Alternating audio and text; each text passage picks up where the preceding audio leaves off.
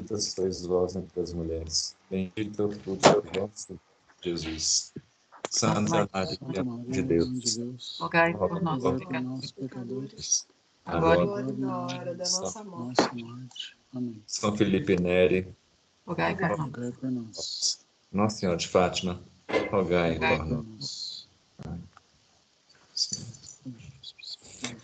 É, nessa época de quaresma, né? Coincidentemente ou não, né? é, vai ser justamente hoje que nós vamos entrar mais em Santo Agostinho, né?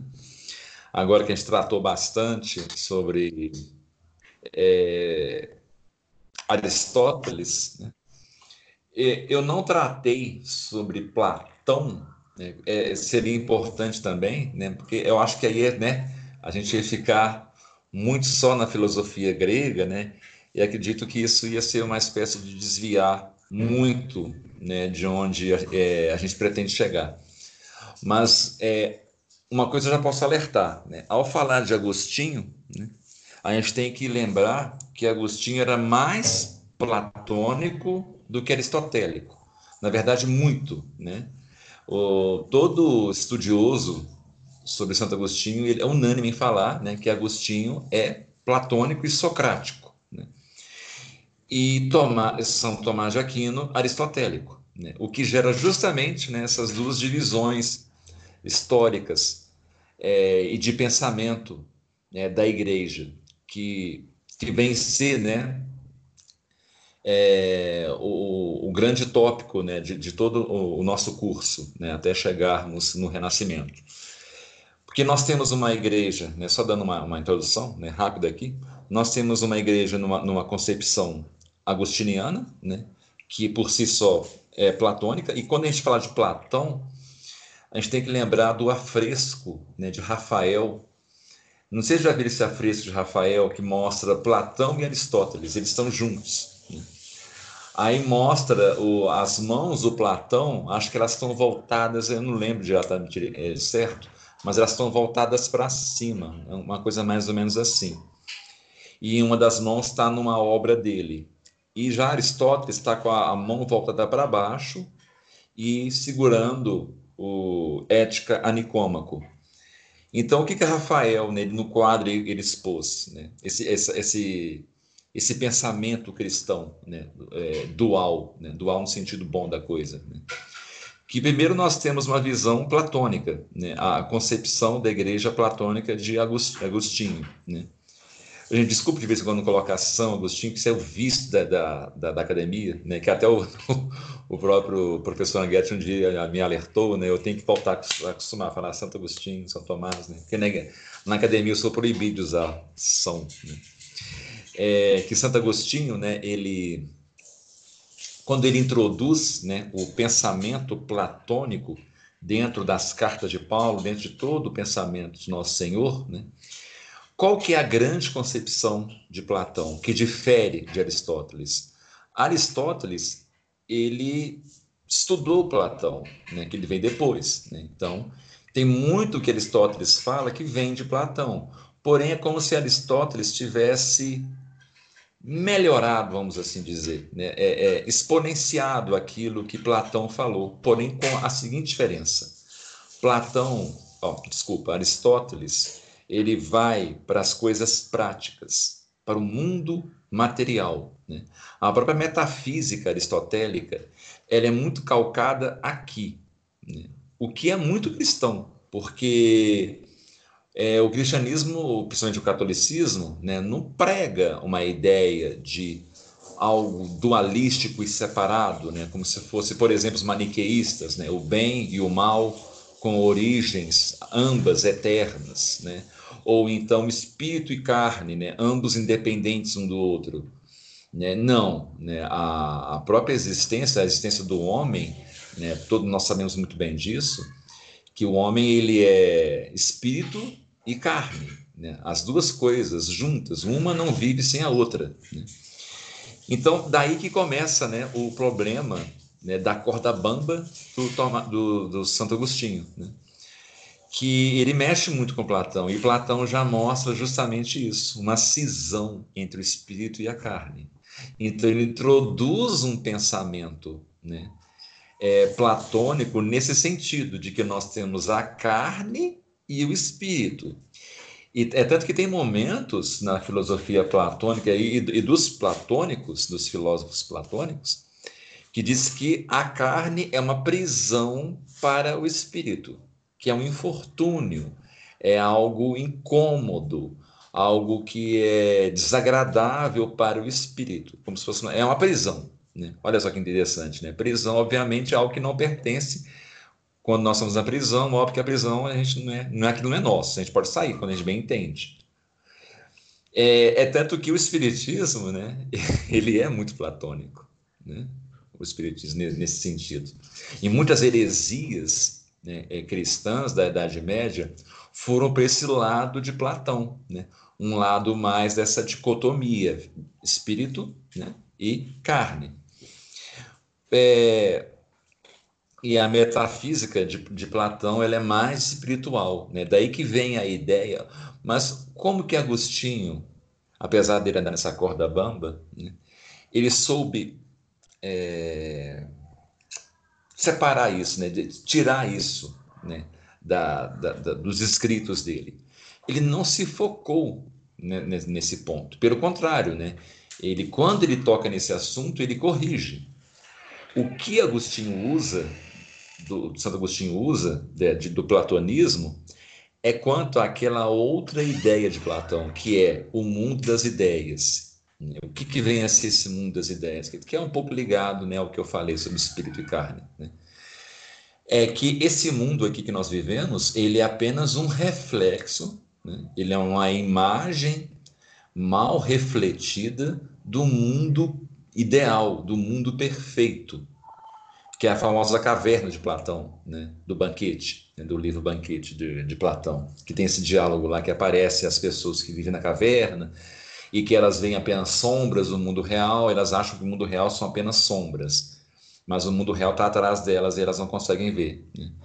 Então, o, o mundo das ideias, o mundo ideal, né, que nós não temos acesso, ele é o verdadeiro mundo. Isso tudo aqui é só um reflexo né? Não é o mundo ideal. Daí que vem a ideia do amor platônico, né? que o amor que nós vivemos não é o amor verdadeiro, né? ele é só um reflexo do amor ideal, que é um amor que está no plano, né? além daqui. Né? Então, como é que Agostinho usa essa ideia? É a ideia do, do mundo que está à espera do reino de Deus. É nesse ponto que Agostinho usa. Ele casa a filosofia platônica com a, a tradição cristã nesse ponto. Nós estamos aqui no mundo que é imperfeito. Né? A própria carta, as cartas, as cartas romanos de Paulo trata isso, né? Eu, eu, eu sempre esqueço como está lá, então vou falando as minhas palavras, mas eu acredito que vocês vão lembrar que é assim: é, hoje nós não vemos de forma perfeita, mas um dia veremos face a face, né? Que até a própria o, o Legião Urbana usou esse trecho da carta de Paulo, né? Que fala que hoje nós vemos Cristo de forma, o mundo de Deus, né? o paraíso de forma deturpada, não perfeita, mas que um dia veremos face a face, né? É, de forma que não seja apenas de um, através de uma imagem, de um espelho, que assim está na carta de Paulo. Né? Então é assim que Agostinho trata. Né? O mundo, a cidade dos homens, é apenas um reflexo imperfeito devido ao pecado da cidade dos anjos. Né? É apenas isso. Né? Tem, nós temos a cidade dos anjos, né? o, cidade celeste, o paraíso, que ele é perfeito, e o, o, mundo que também era perfeito antes da queda. Né? Com a queda, com a introdução do mal, né? com a queda do anjo, com a queda do homem, então, o que aconteceu? Aqui tornou-se agora uma imagem distorcida, né? imperfeita, Antes era uma imagem perfeita da cidade é, dos anjos. Né? Porque mesmo antes, antes do, da, da, queda, não é que o paraíso terrestre ele era igual ao paraíso celestial. Ainda existia isso. Né? Nós tínhamos a cidade dos anjos, na época de, vamos dizer, de, de nossos pais, Adão e Eva. Nós tínhamos onde os anjos moravam e onde os homens moravam, que era aqui. Só que aqui, aqui era perfeito. Era um reflexo perfeito de onde os anjos estavam. Agora não. Nós somos uma imagem né, distorcida. Então, é nesse ponto que há o casamento né, com a filosofia platônica. Nesse ponto exatamente que há. Né? Aí o restante, né, que é a questão da dicotomia de separação, aí Agostinho conserta. Né? Ele, ele toca, ele, inclusive Agostinho é muito enfático, né? esqueci qual que é o livro, mas ele fala né, que ele chega até o Agostinho é interessante que ele trata né, os hereges com palavras duras, né? Ele chama de tolos, de é, sandices, enfim, outros outros adjetivos. Né? Ele não mede palavras para poder xingar né, os, os, hereges. E ele fala que quem crê nisso, né, entre, é, entre uma separação entre carne e espírito, né, é né, louco, né? não está tá longe da verdade. Então, nesse ponto, ele, né, ele varre né, para bem longe esse pensamento platônico. Só que ele mexeu com Platão, né? ele é platonista por excelência. Né? Então, todo agostiniano, obviamente, vai esbarrar com Platão. Né? Agora, será que ao lidar com Platão, a pessoa vai saber separar tão bem, igual Agostinho fez? Né? É o que aconteceu né, com todos os, a maioria dos agostinianos. Não, né, acaba indo, indo para uma heresia. Né?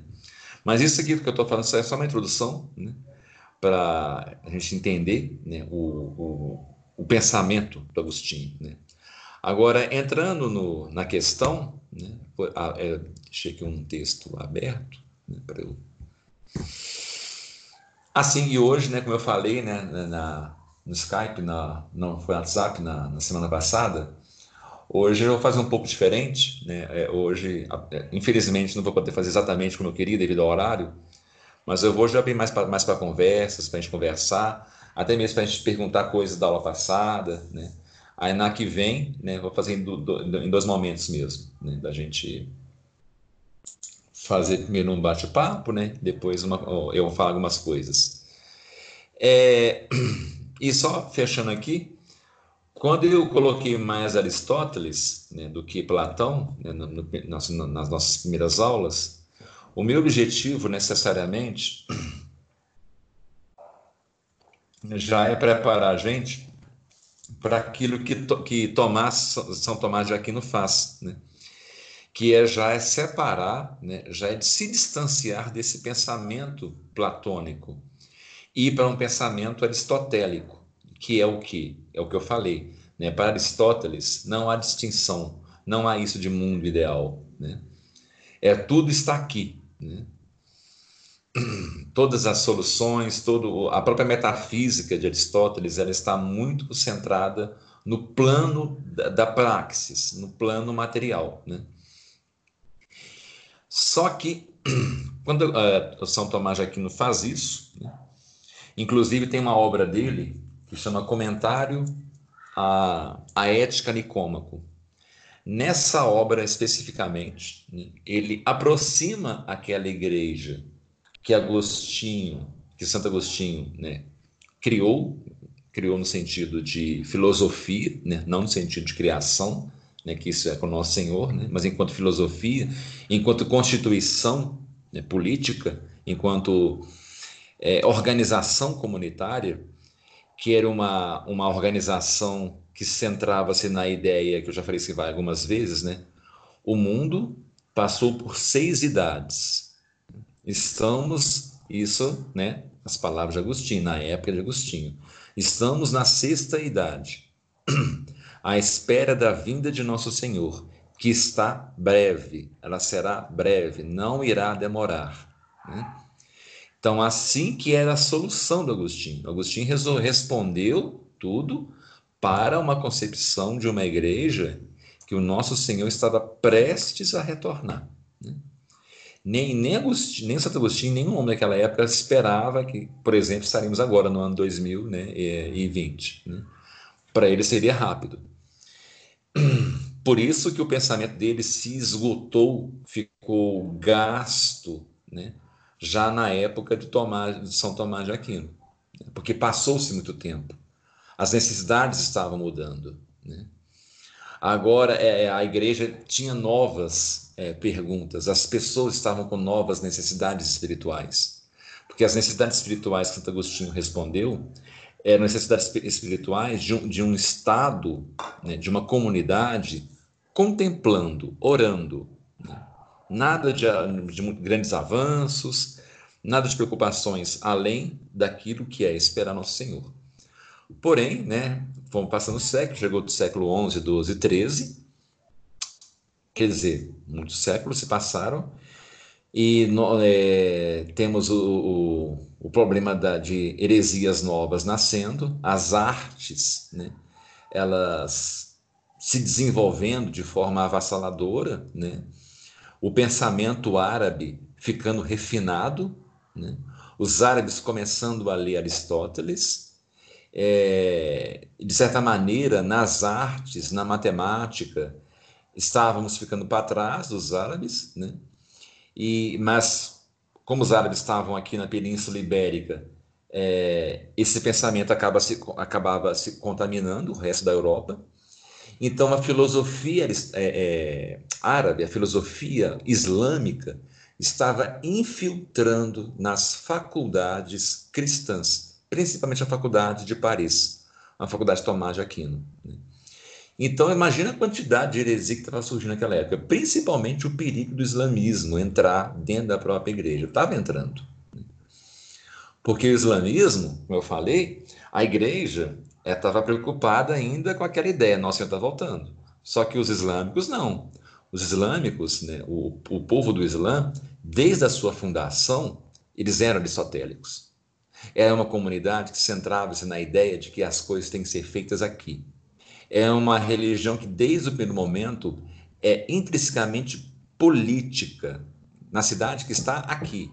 O paraíso é aqui. Enquanto a igreja, ainda naquele pensamento de Santo Agostinho. Não, vamos esperar o nosso Senhor. Vamos ficar nos mosteiros, vamos ficar orando, vamos ficar aqui.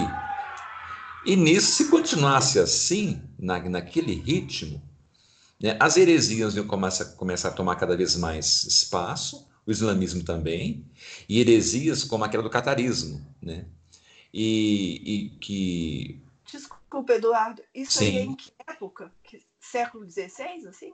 Não, não, 13. Século XIII, é a época de Tomás de Aquino. É, 13. É a época de São Tomás de Aquino. Né? Mas que eu estou colocando assim. O Islã começou em que século? Desculpa. Século é, século VII, mais ou menos. Ah, é, sétimo. Ah, sétimo que começou. Eu acho que eu estou um pouco é, é, adiantado. Não sei se foi século V, não, é sétimo mesmo. Século VII, oitavo, negócio mais ou menos assim. Que o, tá. o Maomé, né, é, fez tudo que ele fez, né? Falou que recebeu aquele livro lá do, de Dom Gabriel. É que, eu, é que eu tô com na cabeça 600 anos, mas então não é não é 2000 menos 600, não era, era no an, nos anos 600, né? Que surgiu. Isso, exatamente, tá. exatamente. Nos anos 600, que foi a época do, do nascimento de Maomé, né? Então, desde o seu nascimento, né, essa, essa religião era muito política, né? E, e ela sempre foi muito centrada em muito estudo, né? O, os árabes sempre, sempre foram muito estudiosos, né? antes mesmo de serem, se converterem né, para o, o, islamismo. Sempre foram muito estudiosos, eh, grandes é, astrônomos né? É, vinham dessa religião, matemáticos? Sempre eram dados essas coisas. Então, juntou com essa religião. Então, as, é tanto que uma coisa histórica, isso infelizmente é verdade, os árabes tinham, por exemplo, muito mais higiene corporal do que os europeus, né? Eles tinham casas de banho, tinham muito cuidado com a, a higiene corporal e o contato com os europeus, né? Eles tinham um certo nojo dos europeus. Nós éramos vistos, né? Nossa, lindo. Estou aqui, me imagino como europeu. Né? Os europeus eram vistos como como bárbaros devido à falta de higiene, né? típica já do século XIII em diante. Né? Então, quer dizer, era um povo muito avançado, né? apesar da, de estar ligados ao, ao, à heresia do, do islamismo. Então, e, quer dizer. Desculpa mais uma vez te interromper. E antes deles serem é, islâmicos, eles eram o que? Pagãos? Pagãos. Eram, eram, eram várias divindades, né? Eles tinham. Eu nunca entrei muito nesse pormenor, mas eu sei que era, era uma espécie de politeísmo. Eram vários deuses que eles acreditavam, né? Hum. É, é, foi a época do. Que até parece naqueles contos de Mil e Uma Noites, né? Do, do, do gênio à lâmpada, né? Aquelas histórias. Era uma espécie de politeísmo. Mas realmente isso é, é, eu realmente nunca estudei muito, não. Eu estudei Jair já do Islã em diante. Eu sei que no momento da conversão, por isso que o Maomé introduziu o Deus único, o Alá, né? Porque eles eram politeístas. É, todos eles eram politeístas, eram extremamente pagãos, né? É, é, tanto que eles começaram a ser convertidos pelo cristianismo. Alguns já eram cristãos também. Né? Só que ainda o politeísmo era muito forte. Tinha também uma outra religião, acho que era o Zoro, zoroastrismo, um negócio assim também.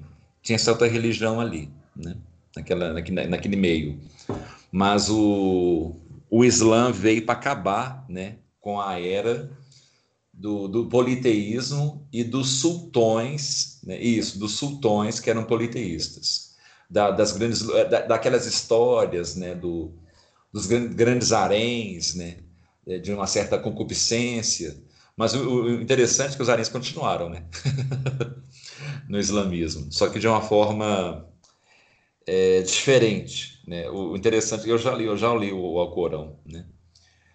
É, só fazendo aqui uma, um, uma digressão, é, no Corão diz, né, que assim o homem pode ter várias mulheres, mas desde que ele consiga mantê-las. Então, não é que todo homem pode ter várias mulheres. Ele pode ter se tiver condição financeira de sustentar todas, deixar nenhuma sem fome, né? todas bem alimentadas. Então, se, por exemplo, um pobre né, lá não consegue, tem, tem que ter no máximo uma esposa, é o máximo que ele consegue ter. Agora, os ricos não, os ricos podem ter várias esposas. Né? Assim, aqueles antes não, né? antes do, do Islã, qualquer um poderia ter várias esposas, tendo condição financeira ou não. Né? Mas enfim, isso foi só uma digressão. Mas então, ah, assim como o professor Anguete uma vez falou, retornando para o nosso assunto, ao longo da história, sempre né, a humanidade tendeu-se, principalmente a Idade Média, né, os cristãos, a simpatizarem-se com, com, algo que é bonito, né, algo que tem um discurso bonito, inteligente, limpinho, cheiroso. Né? Então vinha né, toda aquela filosofia dos árabes, né, é, aristotélica, cheia de palavras bonitas, né, com barbas bem feitas, né, barbas é, passadas com óleo, eles bronzeados, né, cheirosos, bem tomado. Então aqueles pensamentos, aqueles homens bonitos, né, aqueles homens morenos, belos, né, começaram a, a entrar na, principalmente nas cortes, né, os reis, os, os barões, né, os, o, a nobreza em geral, e também entrando nas faculdades e entrando na faculdade de Paris. Né? Por exemplo, o averroísmo. O averroísmo, anotem aí, averroísmo, vem de Averroes, né? Averroes, A-V-E-R-R-O-E-S. Né? O Averroes foi um filósofo árabe, né? islâmico, cujo pensamento né, era muito aristotélico, ele leu muito Aristóteles, e Aristóteles começou a entrar na faculdade de Paris via Averroes. Não quero dizer com isso que Aristóteles já não estava entrando puro, ele mesmo, né, o próprio texto de Aristóteles, no pensamento cristão. Estava. Mas, ao mesmo tempo, estava entrando via interpretação de Averroes, um islâmico. Quer dizer, se continuasse naquele ritmo de um pensamento agostiniano, não ia dar certo. A igreja ia perder muito é, terreno, vamos assim dizer, né? Ela ia. O que está acontecendo hoje estava acontecendo na época. Vários pensamentos do mundo entrando, sabe, de paganismo, outras religiões, e tudo por uma sedução, igual está agora. Sabe, assim, ah, de repente, né, os homens da igreja viram seduzidos por coisas bonitas, né? A Pachamama, olha como é que ela é bonita, né? Olha como é que os índios são bonitos. Olha como é que a ideia do é, hoje, estou falando de hoje, claro, né? Olha como é que a ideia do ecumenismo é bonita, né? Olha como é que os budistas são bonitos ao falar de paz e amor, né? Olha como é que os protestantes fizeram interpretações belíssimas, né, a respeito da graça, né? Toda essa sedução estava acontecendo na época. Né? Então, vários pensamentos de várias vertentes entrando, principalmente na Faculdade de Paris. A Faculdade de Paris era o grande centro cultural e intelectual da Idade Média justamente onde estava São Tomás de Aquino. Ora, né, sabemos muito bem que a graça de Deus e Deus é, ele é conhece todas as idades, né, sabe tudo que vai acontecer, né?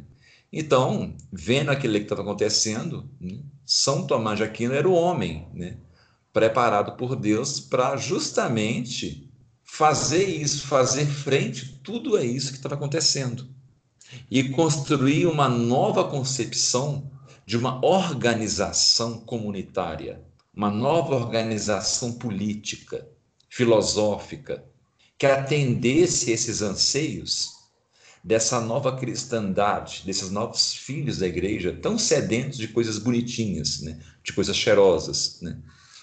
Então, São Tomás de Aquino, ele, por isso que a vida dele, né, vamos assim dizer, foi tão é, profícua em termos de produção intelectual. Ele não teve sossego, porque era um atrás do outro. Inclusive, o averroísmo, né, Averroes, né, tem um tratado, Tomás de Aquino, que ele fala sobre averroísmo. Até isso. Praticamente, quase todas as, as heresias que existiram na época de São Tomás de Aquino, ele combateu. E combateu assim, não foi combater de uma forma é, rasa, não. Ele combateu de não ter como contra-argumentar. Sabe? É, é, era literalmente uma cacetada que ele dava. Sabe? E, e, e não só uma cacetada, como uma contra-resposta dentro da fé católica. Então, aqui, em vez de vocês lerem isso daqui, que eu já acabei de derrubar, por que não fazem isso daqui que é bem melhor do que isso? E para poder acabar de dar por retada, né, ele vem com a Suma Teológica, né, que, que ele, é, ele faz toda uma, uma síntese, né, desde antes mesmo de Tomás de Aquino, para atender aqueles anseios daquele povo que estava sendo seduzido, seduzido por um aristotelismo né, é, islâmico. E um aristotelismo herético, sem ser filtrado Porém, né, é, São Tomás de Aquino, ele sem perceber, claro, né, não é que ele. É, eu, vou, eu vou cometer, falar uma expressão aqui, na, na falta de uma melhor, vou usar. Ele cometeu um deslize. Né? Mas não é bem essa expressão, ela é infeliz, né? porque não foi algo que ele fez intencionalmente.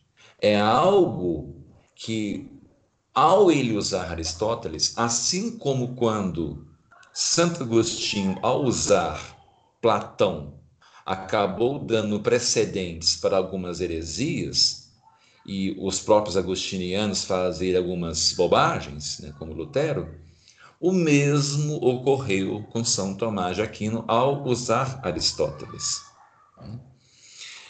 Principalmente né, em duas obras dele, né, a Suma Teológica, mas uma que eu considero que está até mesmo acima da Suma Teológica e bem menor do que a Suma, é, quanto a isso que eu falei, dessa, desse, desse deslize, que é a obra que ele trata sobre ética a Nicômaco, né, que é os comentários de Tomás de Aquino, de São Tomás de Aquino, a ética a Nicômaco. Né.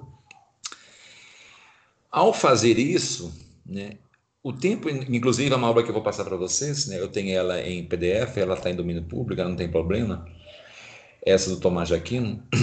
É uma obra que, o tempo inteiro, ele vai falando sobre o pensamento né? aristotélico. Ora, e como nós já vimos, né?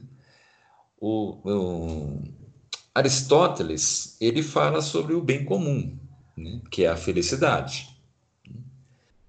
São Tomás de Aquino segue nessa linha, né? Vai falando sobre a felicidade dentro do pensamento aristotélico e, e, obviamente, concordando e dando suas depuradas, né? Suas filtradas, né? Corrigindo dentro da reta razão. Só que, enquanto Agostinho ele separa o mundo em seis idades né? e define muito bem que a cidade dos homens é um reflexo né, imperfeito da cidade do, do, de Deus, né, cidade dos anjos, e que devemos aqui esperar e pronto, o que São Tomás de Aquino faz? Ao usar a política de Aristóteles, como eu falei, Aristóteles está aqui. Não tem dicotomia entre espírito e carne, entre mundo ideal e mundo aqui. Tudo está aqui. Né? Então, ele introduz essa política aristotélica, essa metafísica da política aristotélica dentro da política cristã. Ele vai introduzindo. Então, agora não é mais uma cidade dos homens que se reflete numa cidade superior. Agora não. As duas cidades estão aqui. Isso ele fez sem perceber, porque, até porque na época do século XIII não se tinha é, é, que os Aristóteles até hoje, é, só fazer mais um adendo aqui, isso aqui é muito importante a gente falar. Por incrível que pareça, Aristóteles é de 400 a.C. Até hoje ele não foi totalmente compreendido. Até hoje ele não foi totalmente compreendido principalmente devido à distância do tempo, né? E à complexidade do pensamento dele e da falta de textos que não nos chegou dele e também dos contemporâneos dele. Então, muita coisa não foi entendida. Então, na época de São Tomás de Aquino, essas leituras a respeito do que eu acabei de dizer, né, que a concepção política, entre a concepção política de, de Aristóteles e Platão, tem, tem essa diferença, na época de São Tomás não havia ainda isso bem claro. Né? Então, São Tomás introduz né, esse, esse pensamento político aristotélico. Então, é como se ele, de uma forma metafórica, que eu vou falar agora aqui, é como se ele pegasse a cidade dos, de Deus, de Agostinho, e trouxesse ela para a terra, para a cidade dos homens. Né? E ela aqui ficou, né? é aquilo que eu falei, né? É que o termo que eu usei, né? O Cristo intramundano, né? Então agora aqui a organização política, né? Ela ficou totalmente aristotélica da Igreja. Né? Então agora é, colocando de uma forma que nós vamos ler os textos, né? Colocando de uma forma mais mais metafórica, porque eu sei que eu estou correndo risco até mesmo de querer acusar o Santo Tomás de Aquino de uma heresia, de achar que Deus está aqui no mundo. Não, não é isso, né? uma espécie de panteísmo. Não é isso que eu estou querendo dizer. E São Tomás de Aquino não fez isso, porque, lembre-se, eu estou falando sobre política. Né? Ele, ao introduzir a política aristotélica, ele, como eu falei, a cidade dos homens, Deus vem né, para a cidade dos homens, e agora o Cristo né? O, o Cristo, ele não está mais lá e de lá ele vem para cá. Né? Agora o Cristo, ele está aqui. O que, o que, qual que é a implicação disso? Algo que já tinha uma semente no, nos primeiros séculos do, do cristianismo, mas que agora ganha mais força com Tomás, que é, por exemplo, o Papa e o Rei, né? eles são os representantes né, da vontade de Cristo na terra. As duas espadas de Cristo. Antes de São Tomás de Aquino, e essa concepção já existia, mas havia uma diferença. É como se o Papa e o Rei Santo Agostinho fossem apenas emissários. Eles recebem influência, recebem graça né, é, de Cristo, né, e assim vão organizando as coisas, preparando para a vinda. Agora há uma diferença. Agora o rei e o papa, eles não são apenas é, emissários, eles são um reflexo mesmo. Eles são como se fossem a cabeça de Cristo aqui na terra. é como se agora é, o Papa, né, o, o, o, que contém a chave, ele não tivesse, ele não contivesse só as chaves, né? Ele agora representasse a cabeça de Cristo na Terra. É tanto que esse, essa, esses dois personagens seria muito bom até é, é, vocês colocarem nas anotações para futuras discussões apesar que eu já falei sobre isso algumas vezes, mas hoje eu falar de uma forma um pouco diferente, que é o que? Dois personagens, rei e papa, principalmente o rei. O rei foi o grande pivô a partir de São Tomás de Aquino, dessa mudança de paradigma da visão do rei, né, que vem a ser o pivô, é, o peão utilizado dentro das mudanças que vão ocorrer a partir dos próximos séculos, até culminar naquilo que eu vivo falando às vezes de forma pejorativa e não por menos, na ideia do rei sol. Né? Então anotem isso né, para a gente para futuras discussões. Né? Porque imaginem, agora o rei ele é uma espécie de imago Dei, né, uma espécie de magodei de Cristo aqui na Terra. Né? Ele detém né, a vontade de Cristo, ele é um representante da vontade de Cristo aqui na Terra, enquanto, claro, né, ele seguir os sacramentos, né? enquanto ele for um fiel devoto de Cristo, enfim, seguir todas né, as, as diretrizes da igreja, claro. Né? Assim, ele será sempre um bom representante de Cristo na Terra. Inclusive, a própria coroa, né, ela ganhou outros formatos, né, a partir do, da, da, época de São Tomás de Aquino, né? até aquela concepção de uma coroa com uma cruz, né? aquilo começa a ganhar um formato muito mais forte e simbólico. Né? É tanto que aquele ato do, do rei ser coroado né, por um bispo ou pelo papa, que já vinha acontecendo, agora né, ganha outro patamar. Né? É, e qual que é o papel do Papa? Né? Papa é a mesma coisa. Né? O Papa ele é o representante, mas qual que é a diferença do Papa e do Rei? Né? Como eu falei, as duas espadas de Cristo, aquilo que está em Lucas. Né? Cristo fala: me basta as duas espadas. Né? É, o Papa é a espada espiritual e o rei é a espada secular. Quer dizer, então, que os dois mexiam ambos nessas áreas e não se interferiam nas áreas uns dos outros? Teoricamente deveria ser assim, mas nunca ocorreu isso. Ambos interferiam, um na esfera do outro. Ora, é comum né, termos papas que comandou, por exemplo, exércitos, né, deu ordem a exércitos Quer dizer, se isso fosse verdade, que o rei apenas tomaria conta né, da alçada secular, um papa jamais teria o poder sobre o controle de um exército. Né? E vice-versa, nós temos momentos na história em que reis, né, eles, principalmente lá no século X, mais ou menos no século 8 ao 11, nós tivemos alguns reis que nomearam né, bispos, né, nomearam papas. Quer dizer, como assim? Né? Como que um rei que é da espada é, secular vai ocupar né, a esfera da espada espiritual? Quer dizer, isso no texto é assim que funciona, mas na prática não foi o que ocorreu.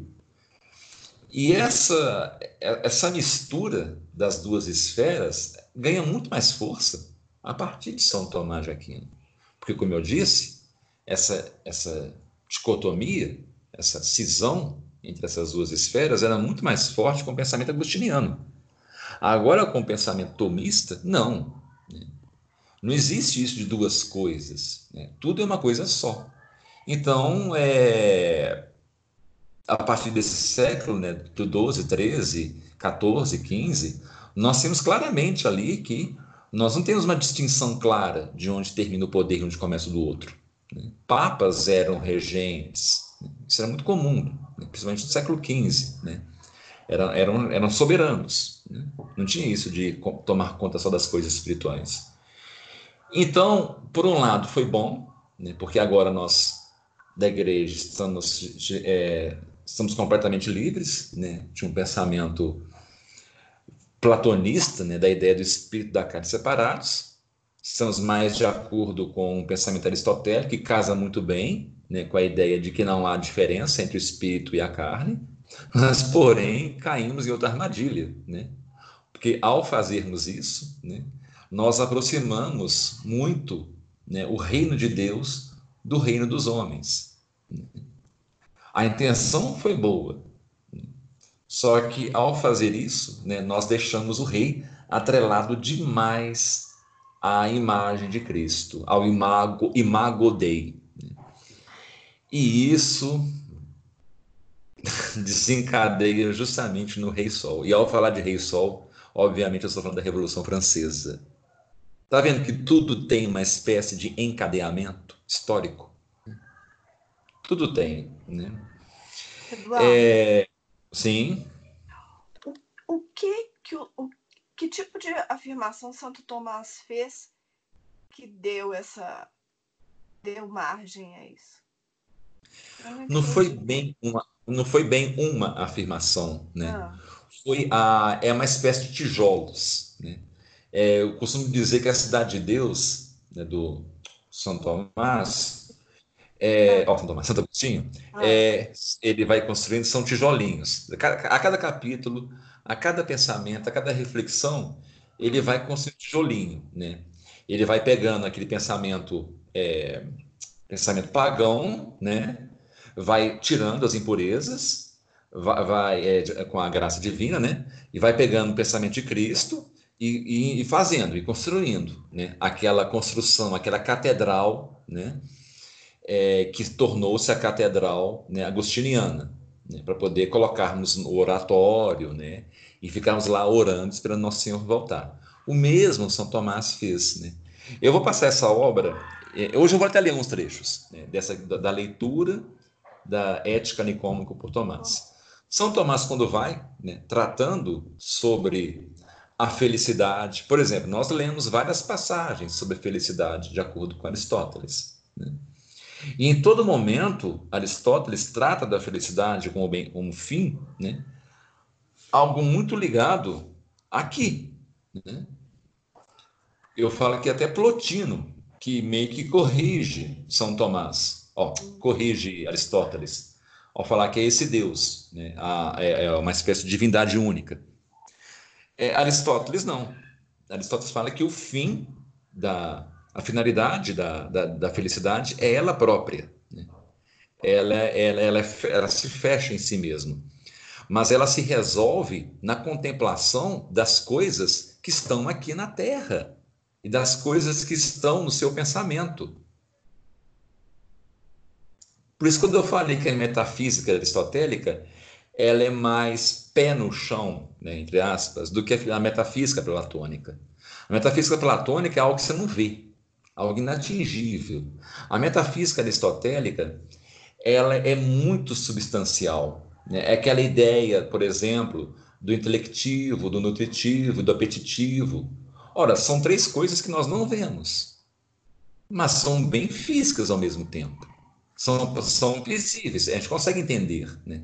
Agora, a metafísica é, platônica, não, sabe? É o mundo das ideias. Mas o que diabos é esse mundo das ideias? Platão fala, não tem como saber porque nós vemos as sombras. Olha só. Né? Não, Enquanto não, Aristóteles não, define o que, que são o mundo das ideias, Ah. que elas estão aqui, inclusive é, é, basta lembrar muitas aulas do, do Padre Paulo, né, quando o Padre Paulo fala sobre a, sobre a matéria, sobre a forma, né, sobre a substância. Né, tudo aquilo ali que o Padre Paulo fala é a metafísica aristotélica. Todas as aulas do Padre Paulo, quando ele fala sobre Aristóteles, né, ele está tratando sobre a metafísica aristotélica. Sim, aquilo é metafísica. Pode parecer que não, mas é. É muito aqui. Então, é, a, fe a, felicidade está nesse campo também. Né? Então, eu, eu vou até ler alguns trechos aqui do Tomás, né, quando ele lê, quando ele lê Ética Nicômaco, né, e vocês vão perceber como que, apesar dele, São Tomás de Aquino, estar falando o tempo inteiro, corrigindo, falando assim: ah, isso é Deus, é Deus, é Cristo. Mas ele ainda está girando muito em torno do pensamento de Aristóteles. É, é muito palpável e nítido que São Tomás de Aquino gostava muito de Aristóteles. Claro que ele era um homem santo e muito sóbrio e muito prudente para abraçar todas as heresias de Aristóteles. Claro que não, ele depurou e muito bem, isso sem sombra de dúvida, né? não tem que questionar isso. Só que, por outro lado, ao mesmo tempo, ele, as coisas boas de Aristóteles, as coisas que realmente eram da graça de Deus, Aristóteles ficou realmente encantado. É, a gente percebe isso no texto, sabe, São Tomás de Aquino. Pelo menos eu percebi, sabe, eu fui lendo assim, eu percebi um certo encantamento. A, a própria Cidade de Deus, não, Cidade de Deus não, é Suma Teológica, tem várias passagens. É, São Tomás de Aquino cita Aristóteles, por muitos momentos corrigindo, né? corrigindo mesmo, ele corrige. Mas em outros, você percebe um certo tom elogioso né, ao, ao, pensador é, grego. Né? Aristóteles, como eu falei, né, até hoje ele não foi entendido. Né? Ele, ele, eu prefiro nem falar muito sobre ele a partir da perspectiva de nossa fé que já não tenha sido dito, porque senão posso incorrer em pecado. Né?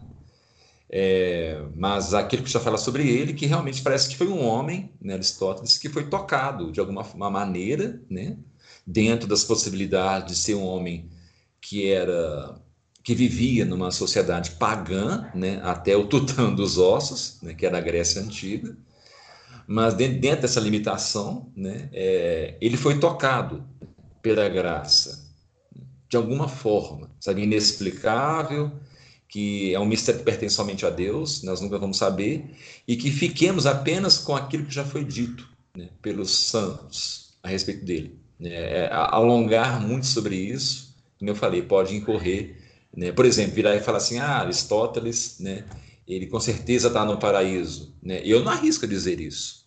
Né? Mas que o pensamento aristotélico foi batizado né, por São Tomás de Aquino, isso é, é, é é, já foi confirmado né, por outros estudiosos, por outros santos da igreja. Né. Aristóteles, não sabemos, né, só Deus sabe. Né. Mas eu não, eu não sei se respondi. Respondi? É, na verdade, eu queria um exemplo, assim, mais. Ah, sim. Você teria? Então, pois é, é, é, isso que eu ia fazer agora. Vamos ler algum, alguns ah, trechos. Eu estou com ele aqui em mãos. É, vou começar bem aqui no. Eu separei um trecho. Eu não ia começar pelo começo, não. Quer ver? Olha só, por exemplo. Né? Uhum. Caramba, só. Tá que meu computador trava. Um minutinho. Caramba.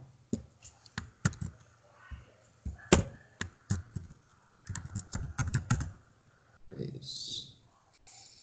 Uhum. Aqui, por exemplo. É, o livro 1, um, por exemplo, começa do livro 1 um mesmo, né? que começa falando sobre a felicidade, né? Que é o, a felicidade, o fim, que é a própria felicidade, que é o sumo bem. Né? Aí vem um comentário do, Arist... do São Tomás de Aquino. Aqui. Tá essa parte aqui.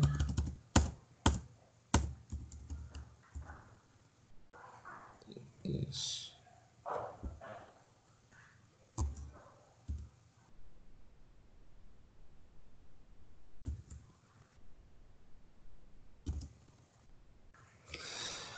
Olha só como é que começa. Isso já são as palavras, eu pulei a parte do, do Aristóteles, nós, nós já lemos mesmo, né? Que ele funciona da seguinte maneira, o livro né, a, a, obra do, São Tomás. Ele coloca passagens do pensamento do, de Aristóteles e depois ele vem com, ele vem com um comentário. Né? Aí vem as próprias palavras do, do santo. Digamos, portanto, como resumindo, terminado o proêmio, proêmio é uma espécie de prefácio do Aristóteles, né? Aqui Aristóteles se aproxima da discussão sobre essa ciência. E é dividido em três partes. Na primeira, discorre sobre a felicidade, que é o sumo bem entre os bens humanos, que leva à consideração da felicidade, que é a operação conforme a virtude. Então, de novo, olha só. Na primeira, discorre sobre a felicidade, que é o sumo bem entre os bens humanos, que leva à consideração da felicidade, que é a operação conforme a virtude. Aqui Tomás já está né, é, deixando claro que a felicidade é uma operação conforme a virtude.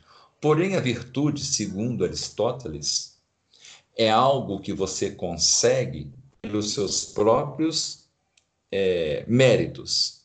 Claro que São Tomás de Aquino corrige depois, fala que é conforme a vontade de Deus. Né?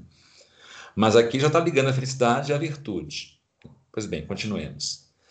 Na segunda parte, considera as virtudes, onde diz: Se, porém, a felicidade for certa operação da alma, segundo a virtude perfeita, na terceira, completa o seu trabalho sobre a felicidade, mostrando como e qual operação da virtude é a felicidade. Isto fará no livro décimo, onde diz: razão pela qual é preciso pelos costumes, etc. Acerca do primeiro livro, faz duas afirmações. Primeiro, fala sobre a intenção. Segundo, desenvolve o proposto, onde diz: sobre o seu nome, quase todos concordam. Diz então primeiro, resumindo o que foi dito acima, que, como todo conhecimento e eleição, desejam algum bem, isto é, ordenam-se até algum bem desejado como fim deve-se dizer que esse é o bem ao qual a ciência política se ordena, que a saber é o sumo bem de todas as operações, isto é, entre todos os quais pode chegar a ação humana. Então, aqui é esse trecho. Então, ele diz que a ciência política se ordena para o sumo bem de todas as operações. Qual que é o sumo bem? A felicidade isto é, entre todos aos quais pode chegar a ação humana. Que ação humana é essa? A busca, né, a contemplação da felicidade. Então, ele já liga, aqui Tomás de Aquino já cita a ciência política. É, Santo Agostinho, em nenhum momento, ele usa de termos como ciência política. Não era preocupação de Santo Agostinho também criar uma espécie de ciência política. Por quê? Como eu falei, né? o que Santo Agostinho fez não foi uma política, apesar de ter feito, mas não era necessariamente uma política intencional.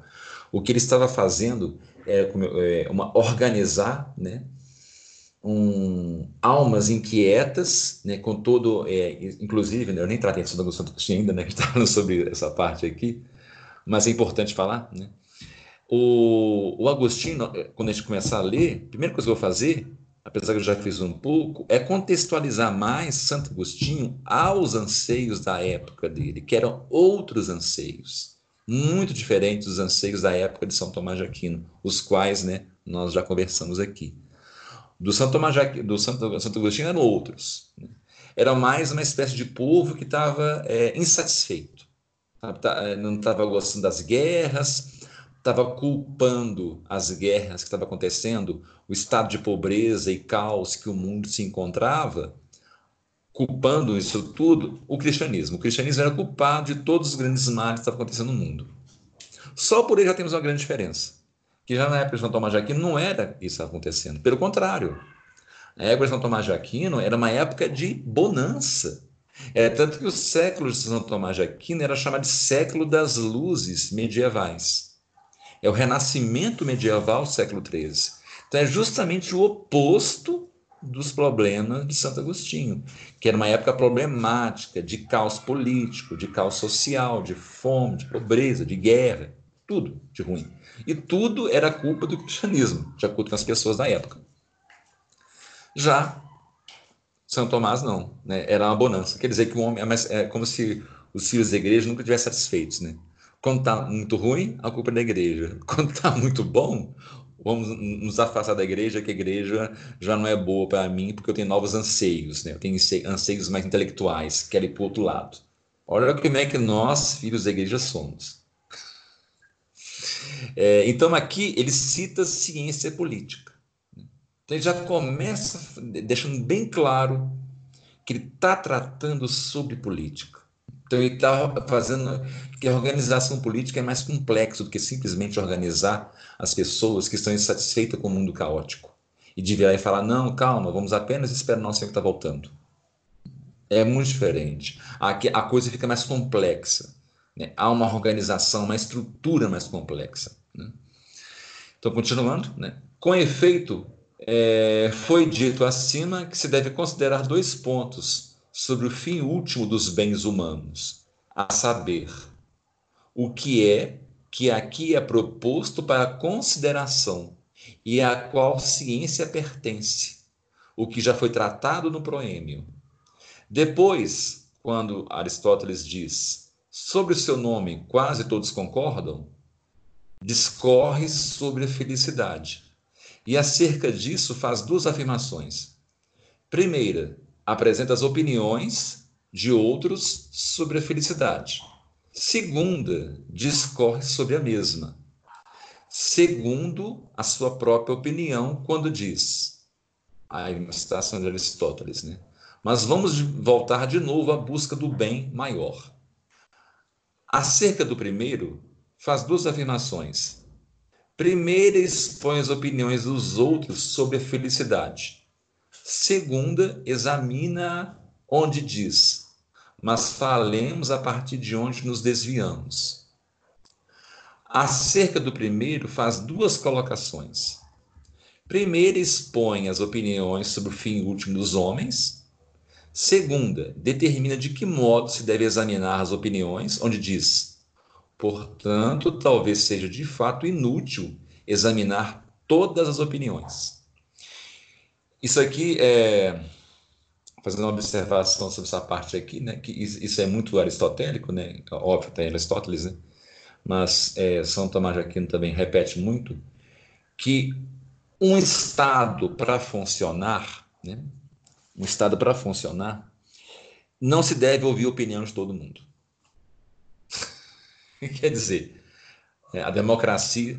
O curioso, gente, é que toda a Idade Média e também a Antiguidade odiava a democracia, odiava, falava mal, era debochada. Até os islâmicos debocharam da, da, da democracia. Inclusive, a cidade dos ignorantes, né, acho que eu até falei isso na aula passada, a cidade dos ignorantes é onde vive a democracia.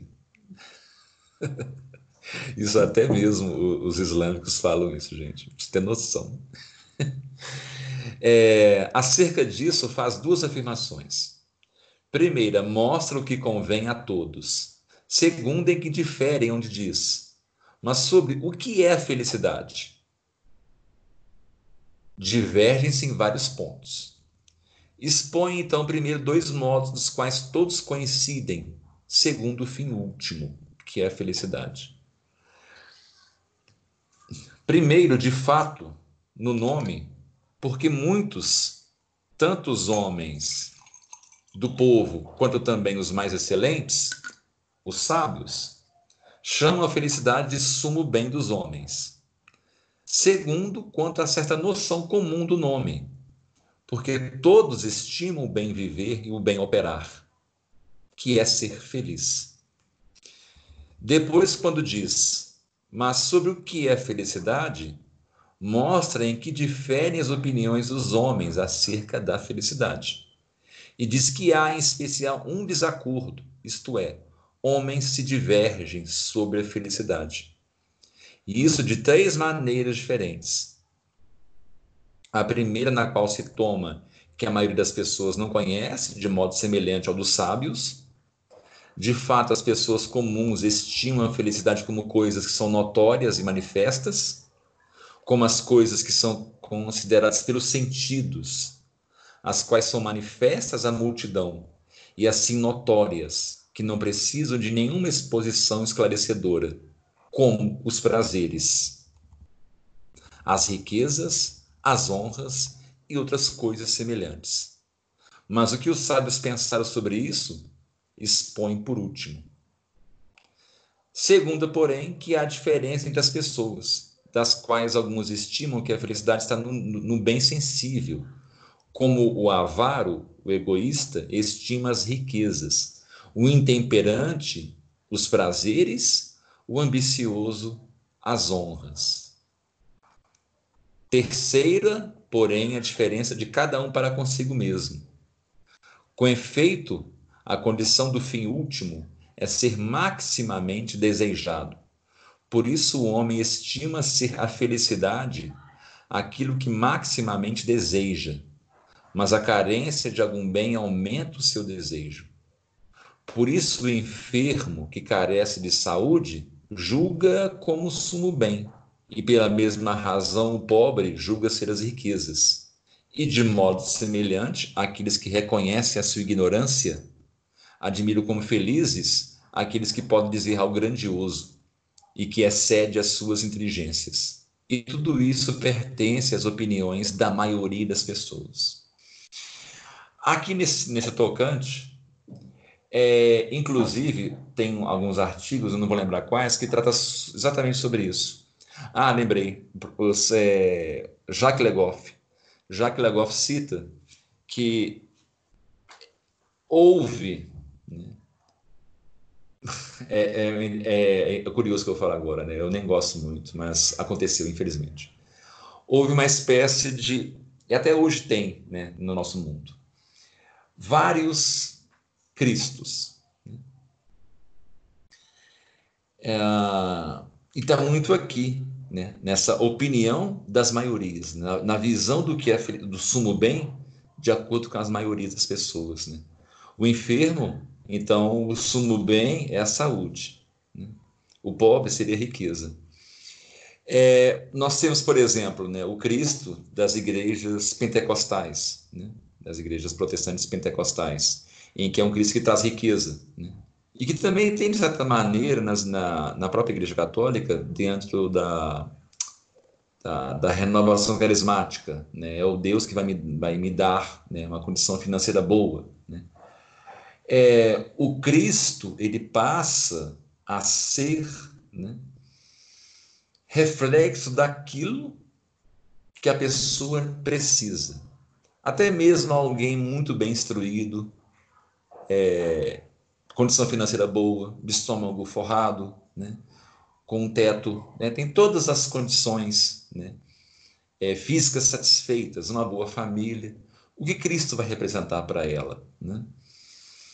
É, por exemplo, na nossa época de hoje, né, nós podemos observar que até mesmo os, os católicos é, tradicionais, né, a, gente, é, a gente se diverge às vezes né, na, na, concepção de Cristo. Né. Às vezes o Cristo é aquele que, que, que faz com que Bolsonaro entre no poder. Né. Ou o Cristo é aquele que traga a monarquia de volta. Ou é Cristo é aquele que, que vai é, voltar logo né, e, e, e punir né, toda essa maldade que o mundo está passando. Mas qual seria mesmo o Cristo autêntico? Qual seria, de acordo com os sábios, verdade, o verdadeiro sumo bem? Porque esse sumo bem que é a felicidade é Cristo, que está através da contemplação. Né? Isso é uma reflexão que não é fácil encontrar. É, inclusive, eu já esbarrei com. É, essa é a mesma reflexão que eu, eu fiz agora, não foi só que fiz. Né? Teólogos já fizeram, né? homens da igreja já fizeram. É, o próprio Tomás aqui está fazendo, de certa maneira. Né? Isso aqui são as palavras de Tomás de Aquino, né? São Tomás. Eu já vi protestantes fazerem essa reflexão, essa mesma reflexão. Inclusive, os protestantes falam né, que o Cristo autêntico, o sumo bem, é aquele que está nas Escrituras e pronto, acabou. Né? Então, mas qual seria então? Qual que é esse sumo bem? Só que ah, o resultado disso, de todas essas reflexões, né, que Tomás de Aquino está fazendo aqui, é está fazendo justamente isso. Ele está só aproximando né, a reflexão de Cristo, o, o sumo bem agora. Vocês perceberam que eu estou fazendo justamente o que eu falei no início da nossa conversa? Está aproximando agora para o mundo Cristo de Santo Agostinho era um só, aquele que irá voltar. E pronto, acabou. Não sabemos quem ele é. Pronto. Agora, o Cristo dos novos séculos, a partir do 13, do 12, é, tudo bem que eu coloco muito a responsabilidade em São Tomás de Aquino, mas ele não foi o único dirigente, porque São Tomás de Aquino apenas foi uma espécie de síntese de todo um pensamento que já estava ali, ó, fervilhando na boca dos intelectuais, dos pensadores, do, do povo, das artes. Por isso que ele fez a Suma Teológica. Ele é uma, São Tomás de Aquino é uma síntese. Então, a responsabilidade dele está é nisso, por ele fazer a síntese de algo que já era de responsabilidade de todo o anseio né, de um, uma comunidade europeia, nunca satisfeita. Né. É, quem sabe né, se não só nós, como os homens da época de Agostinho, também de Tomás de Aquino, não escutassem um próprio né, conselho de Plotino, de Aristóteles, até mesmo de Platão, e principalmente, óbvio, né, de todos os santos, que é, a, em vez de seguir essa tendência que eu acabei de dizer, de ligar o sumo bem a ah, eu sou enfermo, meu sumo bem é a saúde. Ah, eu sou pobre, meu sumo bem é a riqueza. Ah, eu sou rico, tem tudo de bom. Então, meu sumo bem é que o Bolsonaro vá no poder. Ah, meu sumo bem é que é que conheça tudo, é que Cristo venha logo e acabe logo com isso e que consuma de uma vez. É, apesar que isso é mais ideal, né? pensando bem. Mas dentro da praxis do mundo que nós vivemos, não de um mundo que está por vir. Porque isso que eu falei, de certa maneira, é muito óbvio, né? Cristo vai vir, nós sabemos disso. Mas o que é o Cristo para aqui? Né? Para o nosso momento, para nossa reflexão, para nosso modo de viver. Né? O que é o Cristo? Quais as necessidades que nós temos, que nós estamos atrelando ao sumo bem? Porque quando a gente busca Cristo, obviamente está buscando a felicidade. Mas quais felicidades pessoais, opiniões pessoais e, obviamente, pecadoras, nós estamos ligando ao sumo bem e ligando a Cristo e criando um novo Cristo? Até que ponto? Né? Assim como desde Agostinho isso é feito. E só foi potencializado a partir do século XIII. Né? Porque apesar de, Santo Agostinho ser feliz em criar um único Cristo, que é aquele Cristo que irá voltar e pronto, não adianta refletir, reze e contemple. Né? Talvez aí seja a resposta. Né? A única forma de encontrar esse Cristo autêntico, verdadeiro, seja na contemplação no silêncio, na oração, no terço. Por isso, agora falando agora das minhas palavras, né, de certa maneira, eu sou um pouco avesso, né, você já deve ter percebido, a participar, é, apesar que às vezes eu participo, né, de algumas discussões, sabe, é, de teologia, ou sei lá, sobre conspirações, etc. Porque eu acho que, que está fazendo justamente o que, por exemplo, os heréticos, né? Não, nem tem heréticos, né? Que às vezes alguns que tenderam né, para um heretismo na época de São Tomás de Aquino, quando começaram a, a ver que as artes, né, o trovadorismo, tudo aquilo estava crescendo muito né, no século XIII, Aí começaram a se maravilhar com as novas, os novos pensamentos vindo de Aristóteles e dos árabes. Começaram sem perceber né, a introduzir uma, um certo pensamento herético, né, criando um novo Cristo, né, porque existiam novos anseios. Como eu falei, o tempo inteiro eu estou falando essa palavra, anseios, anseios. Toda vez que o homem tem um novo anseio, um novo desejo, esse desejo, na verdade, é uma busca de felicidade. Mas será que essa felicidade, que o fim é ela mesma, é felicidade? Sendo que o próprio Aristóteles já disse que qualquer anseio não é a felicidade. O anseio satisfaz apenas a si mesmo. Ele é cíclico. Daí que vem essa reflexão dos vários Cristos né, que se que vão criando ao longo dos séculos, até os individuais. Né? Como eu falei, não é reflexão só minha. Né? E não vai ser agora que nós vamos achar a resposta, né? mas talvez ela esteja justamente aí, né? na ideia da contemplação. E é aqui, né, o São Tomás de Aquino, ele está, sem perceber, né, maximizando isso, né, é, ao introduzir o, essa reflexão aristotélica. Mas vamos continuar, né, em de ficar só falando. Né? Mas certos sábios, a saber, os platônicos, estimam, além desses diversos bens sensíveis, que há um único bem que existe por si mesmo, isto é, que é a essência mesma da bondade separada.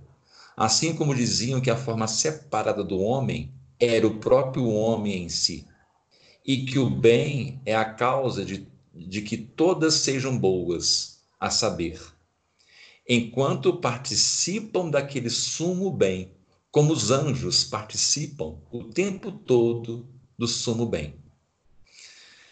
Depois, quando diz, Portanto, talvez seja de fato inútil examinar. Mostra como é necessário examinar as referidas opiniões. E acerca disso faz três afirmações. Primeira, mostra quais dessas opiniões são necessárias examinar. Segunda, em qual, or, em qual ordem, onde diz. Mas não nos esqueçamos que diferem as razões.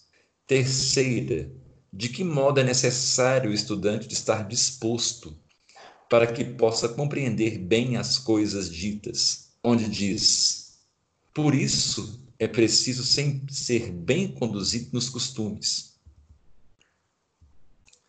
Diz então, primeiro, que examinar todas as opiniões que se tem sobre a felicidade seria mais inútil do que o parecer de um filósofo porque algumas são inteiramente irracionais. Mas é suficiente que se investigue aquelas opiniões que têm a maior razão na superfície, ou por causa de alguma aparência, ou ao menos porque muitos estimam esta opinião. Então aqui o São Tomás de Aquino diz né, que apesar de ser inútil refletir sobre todas as opiniões, né, é importante se investigue algumas como é que está falando, né, algumas opiniões, que têm uma maior razão na superfície, ou por causa de alguma aparência, ou ao menos porque muitos estimam esta opinião. Então, aqui, de certa maneira, São Tomás de Aquino, ele, ele introduz né, a ideia de que, apesar das opiniões se divergirem sobre o que é felicidade, o sumo bem, é necessário, às vezes, escutar uma, uma opinião específica principalmente pelo fato dela ser muito estimada. Aqui nós temos, né, por exemplo, a opinião do rei, a opinião do papa. Né? Basta lembrar do que eu falei um momento atrás, né? sobre as duas espadas. Deixa eu ver se eu pulo essa parte aqui. Que eu vou, é, a minha leitura até aqui, mas eu quero ler uma, uma outra coisinha. Eduardo. Sim. Esse texto que você está lendo está nesse livro aqui? Ou no é? Não, não, ainda não. Ainda vou enviar para vocês. E esse, esse texto é do São Tomás de Aquino. É do próprio. Santo Tomás. É, do próprio São Tomás de Aquino. Eu estou agora procurando aqui. É, aqui.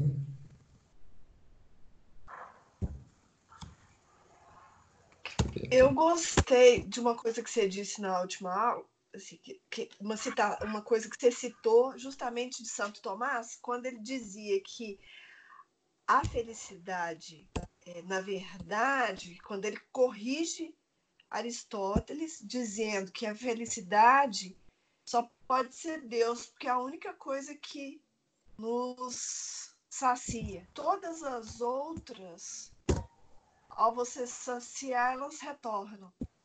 Sim, exatamente. Exatamente. Essa é, é uma, uma correção, né? Uma das, uma das principais correções, né? Que, que São Tomás, né? Faz ao Aristóteles. Ao Aristóteles. Uhum.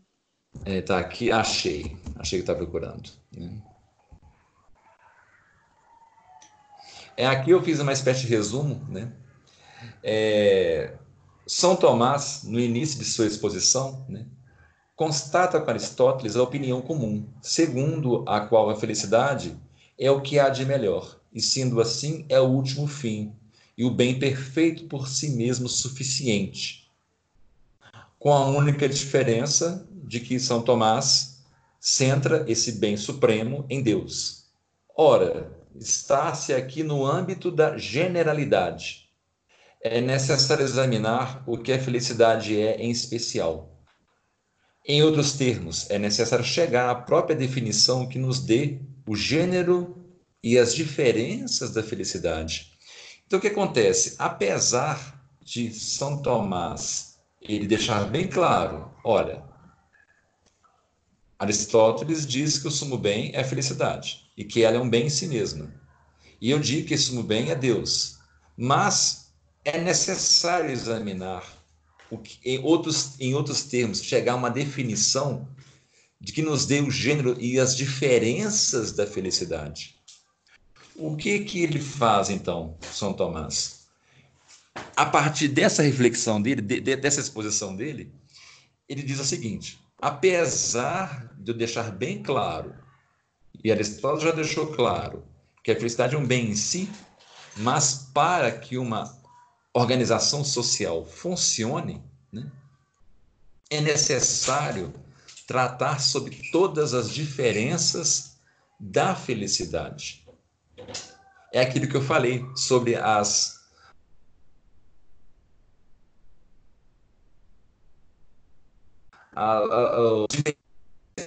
que uma comunidade tem sobre o que é felicidade, para que assim as coisas funcionem.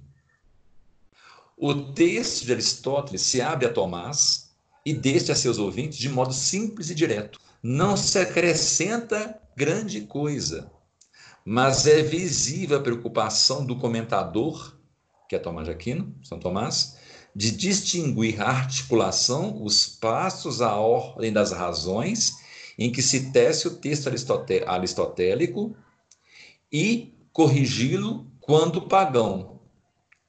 Trata-se de mostrar com Aristóteles que a felicidade é a operação do homem para Deus.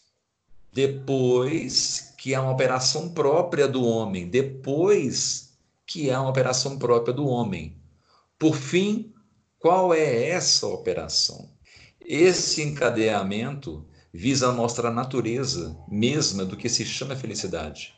São Tomás explica que qualquer coisa que tem operação própria tem nessa seu bem. Então, se, por exemplo, né, uma coisa tem operação própria, tem nessa seu bem, é como o ato, por exemplo, de satisfazer a vontade de comer. Né? A operação de comer o seu bem é o próprio ato de comer. Então ali não é a felicidade.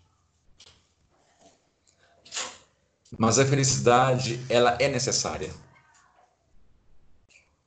A felicidade, eu digo do. Minto, desculpa, gente. Mas esses pequenos atos, eles são necessários.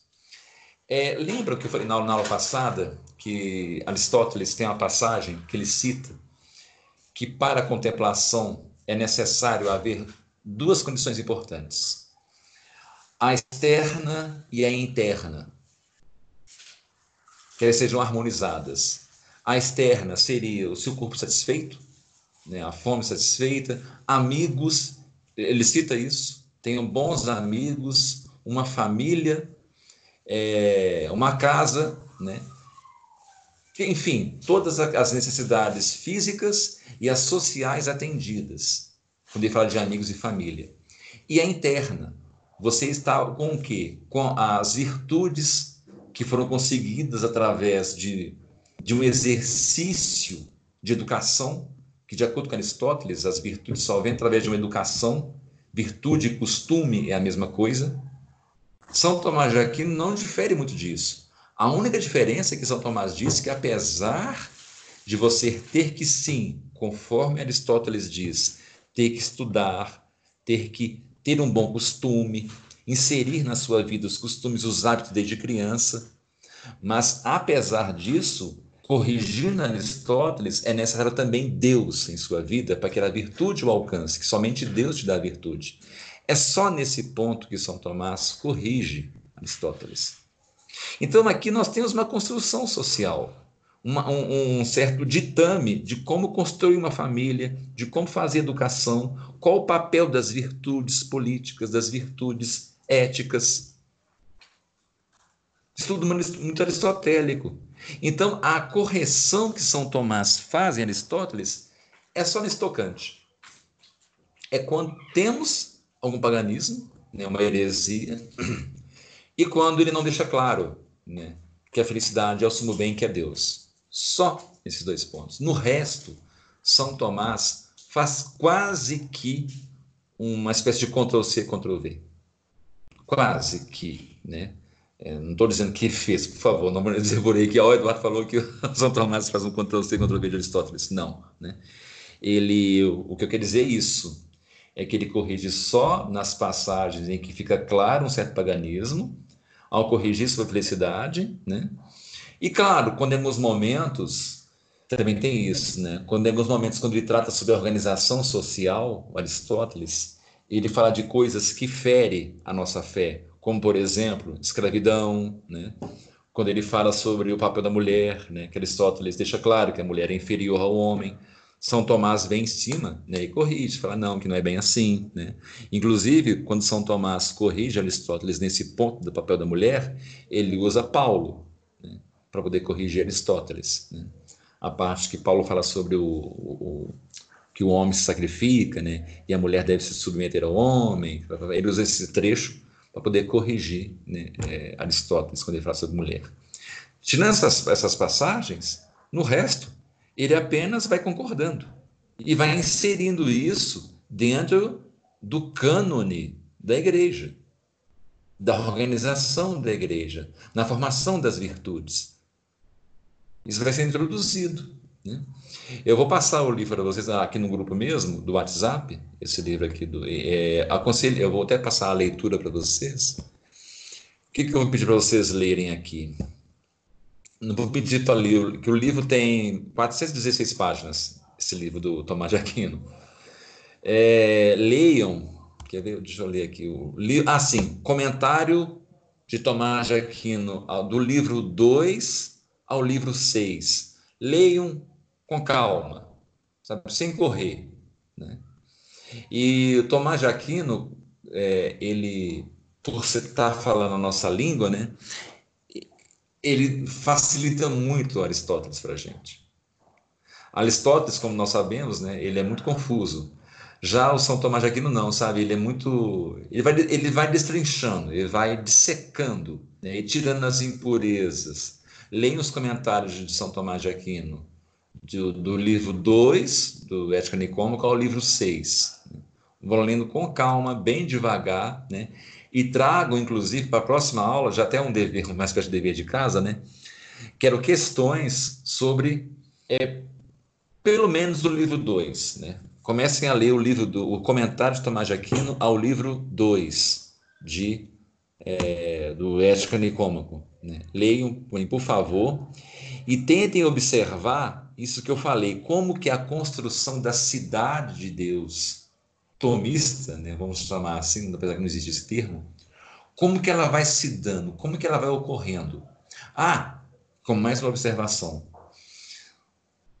Todo historiador é enfático quanto a isso. Santo Agostinho abominava a ideia de Estado.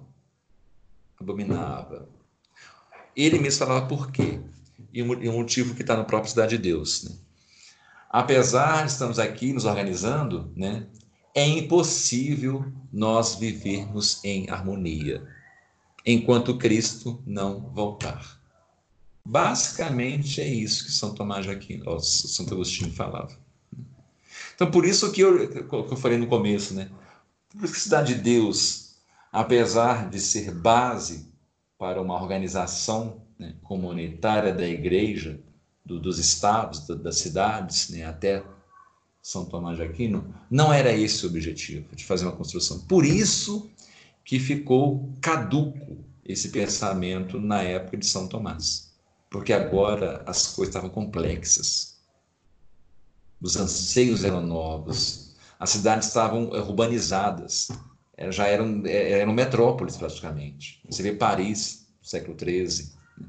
já era maravilhosa. Né? Era grande, com seus muros. Né? As artes estavam assim, né? florescendo. Você vê o travadorismo. Tinha ganhado áreas né, eh, de, de sedução por toda a Europa. Né? Os quadros, as, as músicas, as roupas, os cavaleiros, né, com suas armas diferenciadas, suas plumas, seus, seus capacetes. Então, né, agora são um novo mundo que, que, anseia né, por uma resposta de e aí, como que nós vamos fazer para nos organizarmos? Né? Não tinha uma resposta clara. Nós tínhamos policráticos, né, várias obras que, que tratavam sobre a organização política da igreja, mas nada substancial e nada que não estivesse ainda calcado no pensamento de Santo Agostinho. O Policráticos foi o que mais se afastou, mas ainda assim não era, sabe? Não era. Foi São Tomás de Aquino que pegou tudo, tudo e fez uma síntese. Né? E daí criou né, uma nova construção, né? uma, uma nova resposta política né, para as cidades católicas medievais. Está aqui, e entregou. Mas daí né, veio a semente né, do pensamento aristotélico, que é da aproximação né, é, de Cristo na, na, concepção do Estado, né, na concepção do rei. Né. É, vou abrir para perguntas agora. Uma pergunta, talvez eu ter alguma coisa. Que eu preparo um monte de leitura, né? às vezes eu vou ter, enquanto você se prepara a pergunta, eu vou, lendo, vou vendo aqui nos meus anotações, se eu pulei alguma coisa. Que eu sempre deixo aberto um monte de coisa. Espero ouvir no meado, gente, da minha gatinha, viu? Você mandou pra gente o, o PDF desse Ética Nicômacos. Isso. Então, então, é dele que você está lendo. Desculpa, é, é, é, sim, é Ética Nicômaco. O comentário de Tomás de Aquino, a Ética Nicômaco. Então é outro livro ainda. É, mas é, é, tá ligado à Ética. A é o comentário do São Tomás a esse livro de Aristóteles. Exatamente, ah, isso mesmo. Tá. Exatamente. Exatamente. Tá. É isso mesmo. Ah, aqui é colo. Exatamente isso. Vou tornar aqui para perguntas enquanto eu vou dar uma olhadinha aqui.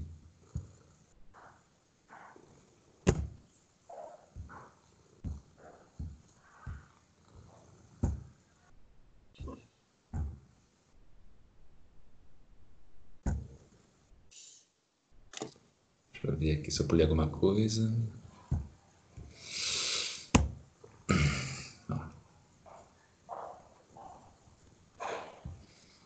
Uhum. Acabou que eu não li, eu preparei hoje para ler Santo Agostinho, mas foi bom né, falar isso, né, para fazer essa, essa distinção. Não, acho que. Não, acho que eu consegui é, abarcar, eu acho que quase tudo. Alguma pergunta, gente? Ou melhor, quem está na sala, que eu, eu acabei que eu estou no PDF. Né? Deixa eu ver aqui. Ah, tá a Sandra e o Felipe. E eu também estou aqui. É, isso. Não, assim, a senhora. É porque a senhora estou vendo na câmera, é isso. Ah, você está me vendo, né? Tô te vendo na câmera. Eu não estou vendo é a Sandra e o Felipe.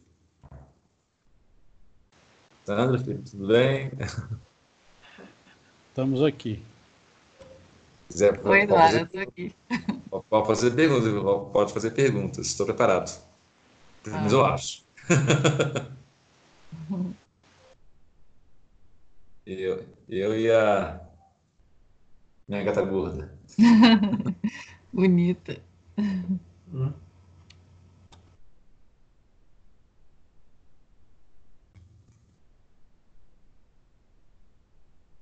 Ela, ela, ela, ela gosta de colo, nunca vi.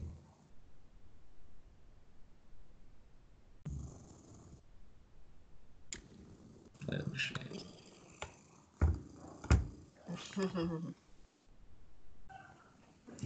Uma pergunta, um comentário. Ela começa, é, ela começa a, a, a. Sabe que a de gato ficar fofando? Sim, isso dói? Não. Tá ronronando. Tá, tá ronronando.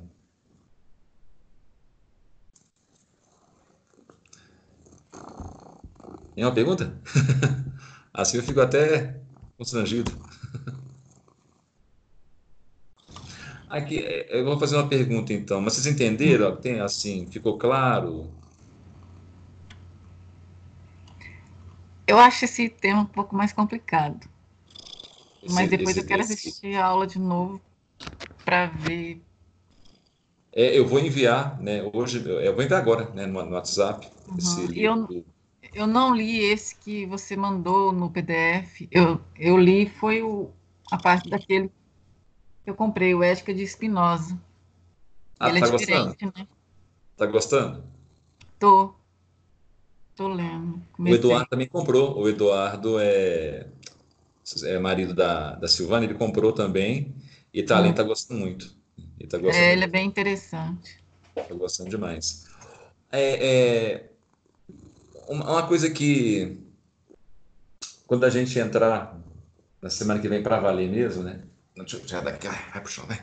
Quando a gente entrar mesmo para valer no, no Santo Agostinho, né? O, uma coisa que que nós vamos fazer né, nessa discussão, né? Porque é, eu vou mudar mais o formato, né? Até conversei com o professor Anguete, a gente vai fazer uma reunião de diretoria. Agora os cursos vão até ter um nome mais claro, né? Por exemplo, né? agora nós vamos mexer com São Tomás, né? Ó, Ah. desculpa, é Santo Agostinho. Mas ao mexer com Santo Agostinho, al- alguém me chamou? Ah, não, achei que te chamar. Quando eu mexer com Santo Agostinho, não vai ser simplesmente Santo Agostinho. Sabe, nós vamos entender a época dele, né? Então, isso tudo que eu estava fazendo aqui, falando de Aristóteles, dos, dos socráticos, dos Platão, né?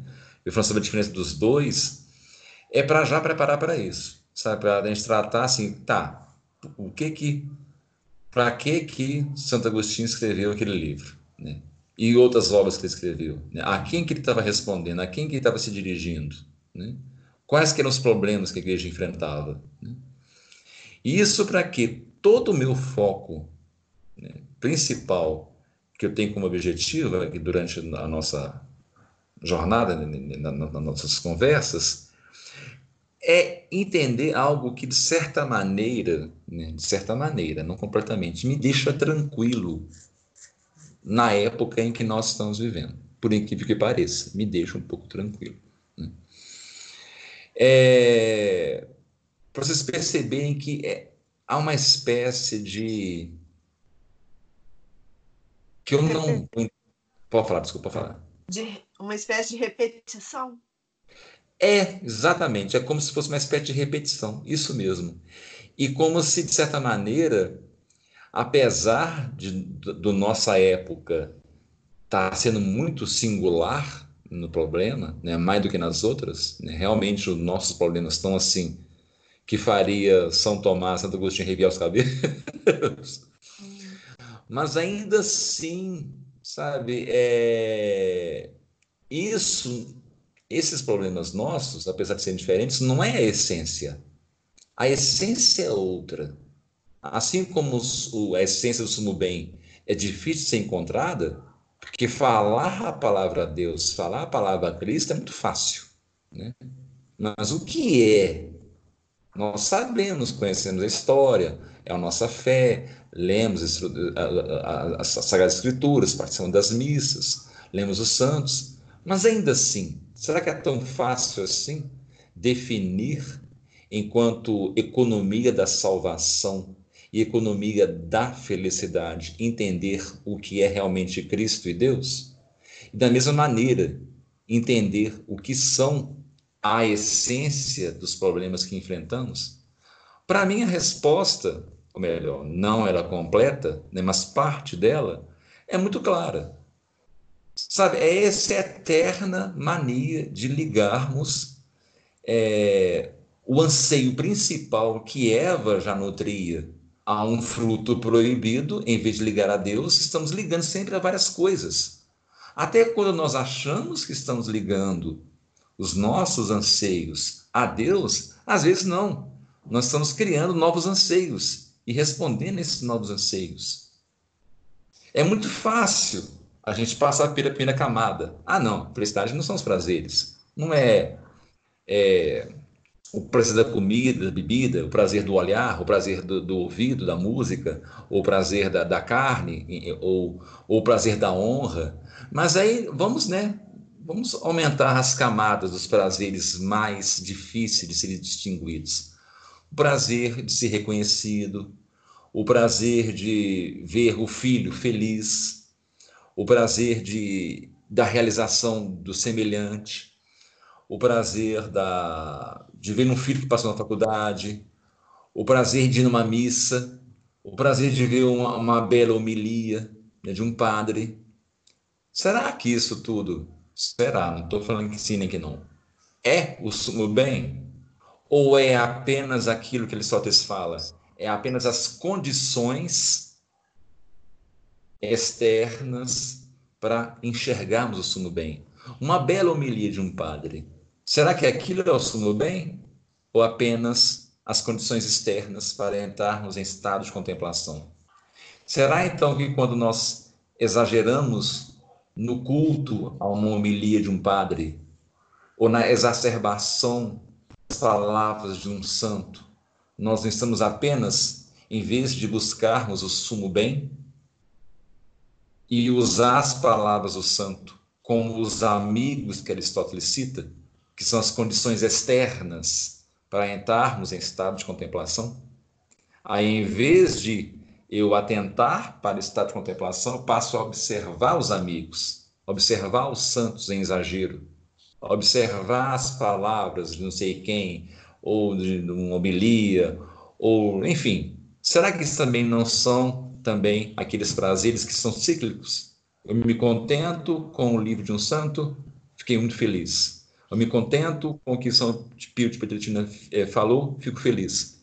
E fico nesse ciclo. Mas nunca paro para poder, verdadeiramente, né, esquecer tudo o que eu li, né, por um momento, apesar de ser importante, que Aristóteles me cita, e São Tomás de Aquino também cita. É importante a leitura, muito importante. Mas quando a gente for rezar, nesse momento, esquecer tudo. Tudo, tudo, tudo, tudo, né? e simplesmente ficar preso a isso daqui, né? apenas rezando, né? repetindo a Ave Maria e contemplando os mistérios, né? cada um dos cinco mistérios, sim, pura e simplesmente. Né? E eu creio que aí que está, né? talvez, uma das respostas para o sumo bem. O ambiente externo é, por exemplo, essa nossa conversa, essa nossa aula, é as homilias dos padres, é as aulas do professor Anguete, e outras coisas a mais. Tudo isso é externo, é a condição externa que nos prepara. Mas no fim das contas, o que irá sobrar é apenas a gente isso daqui. É apenas gente isso daqui. É por isso que né, eu fico tranquilo. Né, assim, eu não, eu gosto muito né, de ler, leio muito, mas eu não tenho pressa, por exemplo, para aprender as coisas. Né? É, às vezes, por exemplo, né, eu não participo de algumas discussões, às vezes eu não vou em algumas aulas do professor Nanguete, né? Não porque eu não gosto, adoro as aulas do professor Nanguete, porque às vezes eu penso assim, ah, né, será que agora para mim é necessário? Às vezes é, aí eu vou. Mas eu confesso que, na, na verdade, muitas das, das, que eu não vou é porque é da minha tese mesmo. Só fim de ir. Né? Mas, mas, eu, mas eu também penso assim, será que é? Quando eu vou, porque eu estou a fim de ver, sabe assim? Mas eu percebo, às vezes, um certo... Não em vocês, né? É, mas tem algumas pessoas lá, um certo desespero.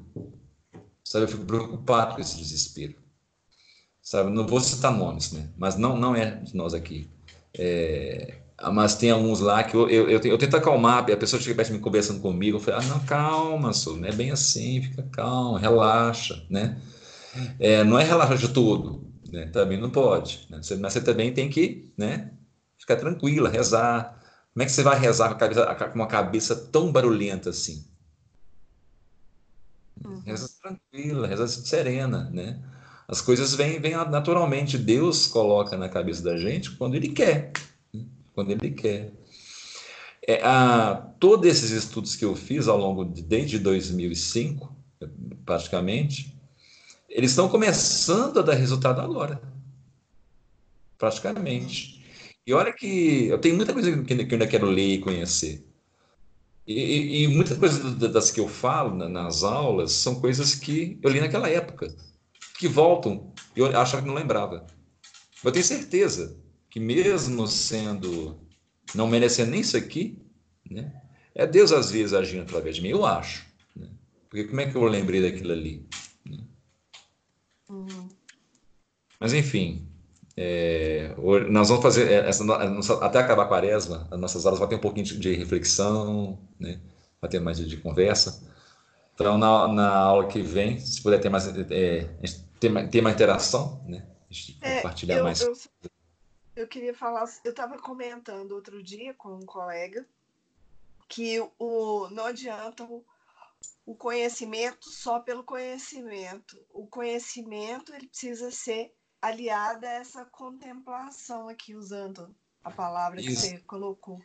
Né? Ela, ele tem que ser. É, você tem que estar tá o tempo todo é, buscando colocar em prática aquilo que você. trazendo para a vida prática, não é colocando em prática, é trazendo para a sua vida prática aquilo que você está aprendendo. Então, assim. Tem, tem momentos que você está. Eu estava lendo outro dia, só para citar um exemplo aquele livro é Aquela que Chora. E aí o, o, o, autor ele faz críticas assim, eu não sei se você já leu esse livro, mas ele faz críticas assim ao clero, né? E eu comecei a pensar, gente, como que eles não não têm medo da, da porque é uma responsabilidade muito grande que o clero tem de conduzir ou estar tá desviando as almas, né, da salvação. Sim. E aí, de repente, me veio. Eles receberam o que eles tinham. Eles receberam o sacramento da ordem. E aí eu pensei, de repente me veio assim, e você recebeu o sacramento, como um sacramento a mais, nesse sentido, o sacramento do matrimônio. Então, quanta, então eu, enquanto eu estava lá pensando na responsabilidade do clero, é fácil, né, você ficar olhando para o outro de repente me veio aquele pensamento: nossa, eu, eu também recebi um sacramento a mais, que foi o sacramento do matrimônio. E quanta responsabilidade eu tenho com relação a isso. Então, eu, eu, nesse momento, eu fechei o livro e fui pensar. Falei, nossa, e sabe? Porque é muito fácil você ficar falando outro, do outro, do, né? De repente, você tem que trazer as coisas para si, né? Então, eu acho que é, é isso. Além de tudo, ainda tem uma outra coisa, né? Que a gente tem que pensar que a nossa inteligência é muito limitada. Então, assim, às vezes é, é só a graça de Deus mesmo. Ele, a gente não alcança, né? As coisas de Deus, a gente não não alcança a bondade de Deus, esse o, o, amor de Deus. A gente até fala do amor de Deus, mas a gente não alcança. A nossa inteligência não alcança o que, que é o real significado disso. Não. De forma alguma, não tem impossível. Pois é. Então. O, o, a, a, a, senhora falou, falou do, da, do sacramento, né, da, do matrimônio realmente, né, é, eu também penso nisso né, de vez em quando, assim, receber esse, esse sacramento, apesar que é muito bom, né, óbvio, né, mas é uma responsabilidade gigantesca, né, uhum. e, e vai, vai, aumentando com os anos, né, eu percebo isso. Você vai passando o tempo, vai só aumentando, vai, é, é, é um peso agradável, né, eu costumo uhum. dizer isso. É um peso muito agradável, não é um peso que incomoda, né, mas é um peso. Né? Mas, assim, mas eu não troco por nada também. Não trocaria a vida antes por nada da, da que eu sou hoje como homem casado, sabe? A responsabilidade, é responsabilidade de coisas até pequenas, coisas de eu, por exemplo, andando na rua e para onde meu olhar vai, sabe? Coisas do, é, é, como se fosse uma oração diária, sabe? Assim, eu, eu penso muito nisso. Tô na rua, ainda mais nesse mundo hoje em dia, né? Que você, todo lado que você vai, né? O olho, né? Nosso é bombardeado por coisas que não deve. Então eu fico naquela, sabe? Não, tô saindo na rua e sempre tem que estar em vigília. Então isso me, me fez amadurecer muito, até mesmo na vivência da fé, né? Da, da vivência do. É, é engraçado, né? Essa coisa do matrimônio, né? Porque é uma espécie de oração a dois, né? Porque à medida que eu me vigio em relação ao meu olhar, eu sei também que estou, de certa maneira, de certa maneira, né, é, agradando a Deus né, ao fazer isso, né, orando a Deus, não só respeitando a minha esposa né, e agradando a minha esposa, mas também a Deus. Né? Então é uma oração dois. Né? Uhum. O... E o quanto de responsabilidade que a gente tem, porque entrar no matrimônio é, é as pessoas muitas vezes entram no matrimônio, a maior parte até talvez, é, pensando na própria felicidade e não na felicidade do cônjuge. A gente Sim. né? A nossa responsabilidade é fazer o outro feliz, né? Sim. É.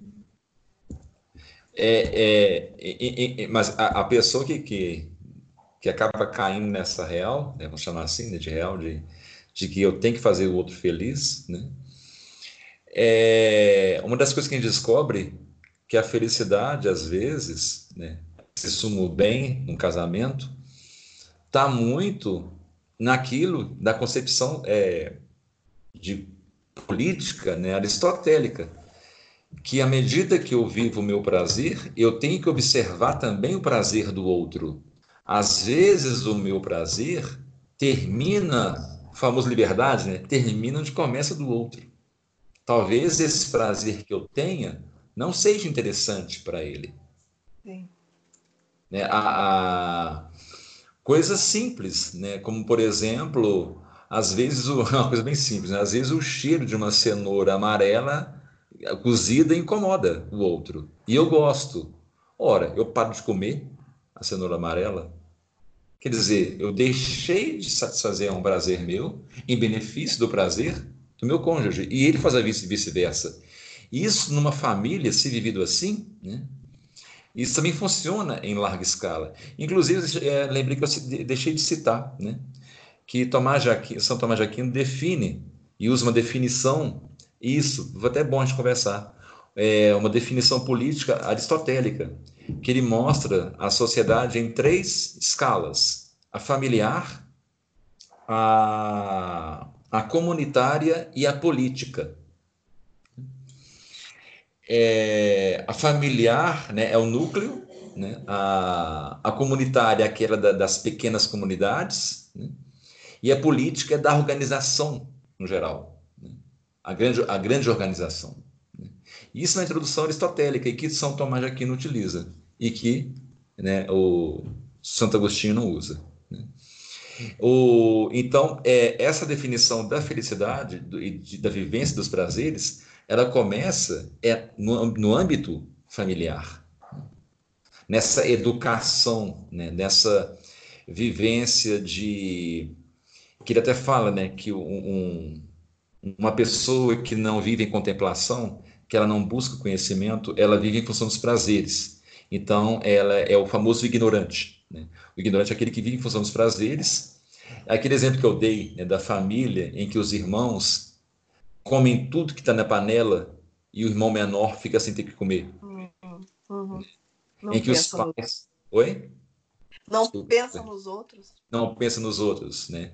Em que os pais têm que estar constantemente brigando com os próprios filhos para ver se eles se respeitam, e não consegue manter uma harmonia, né?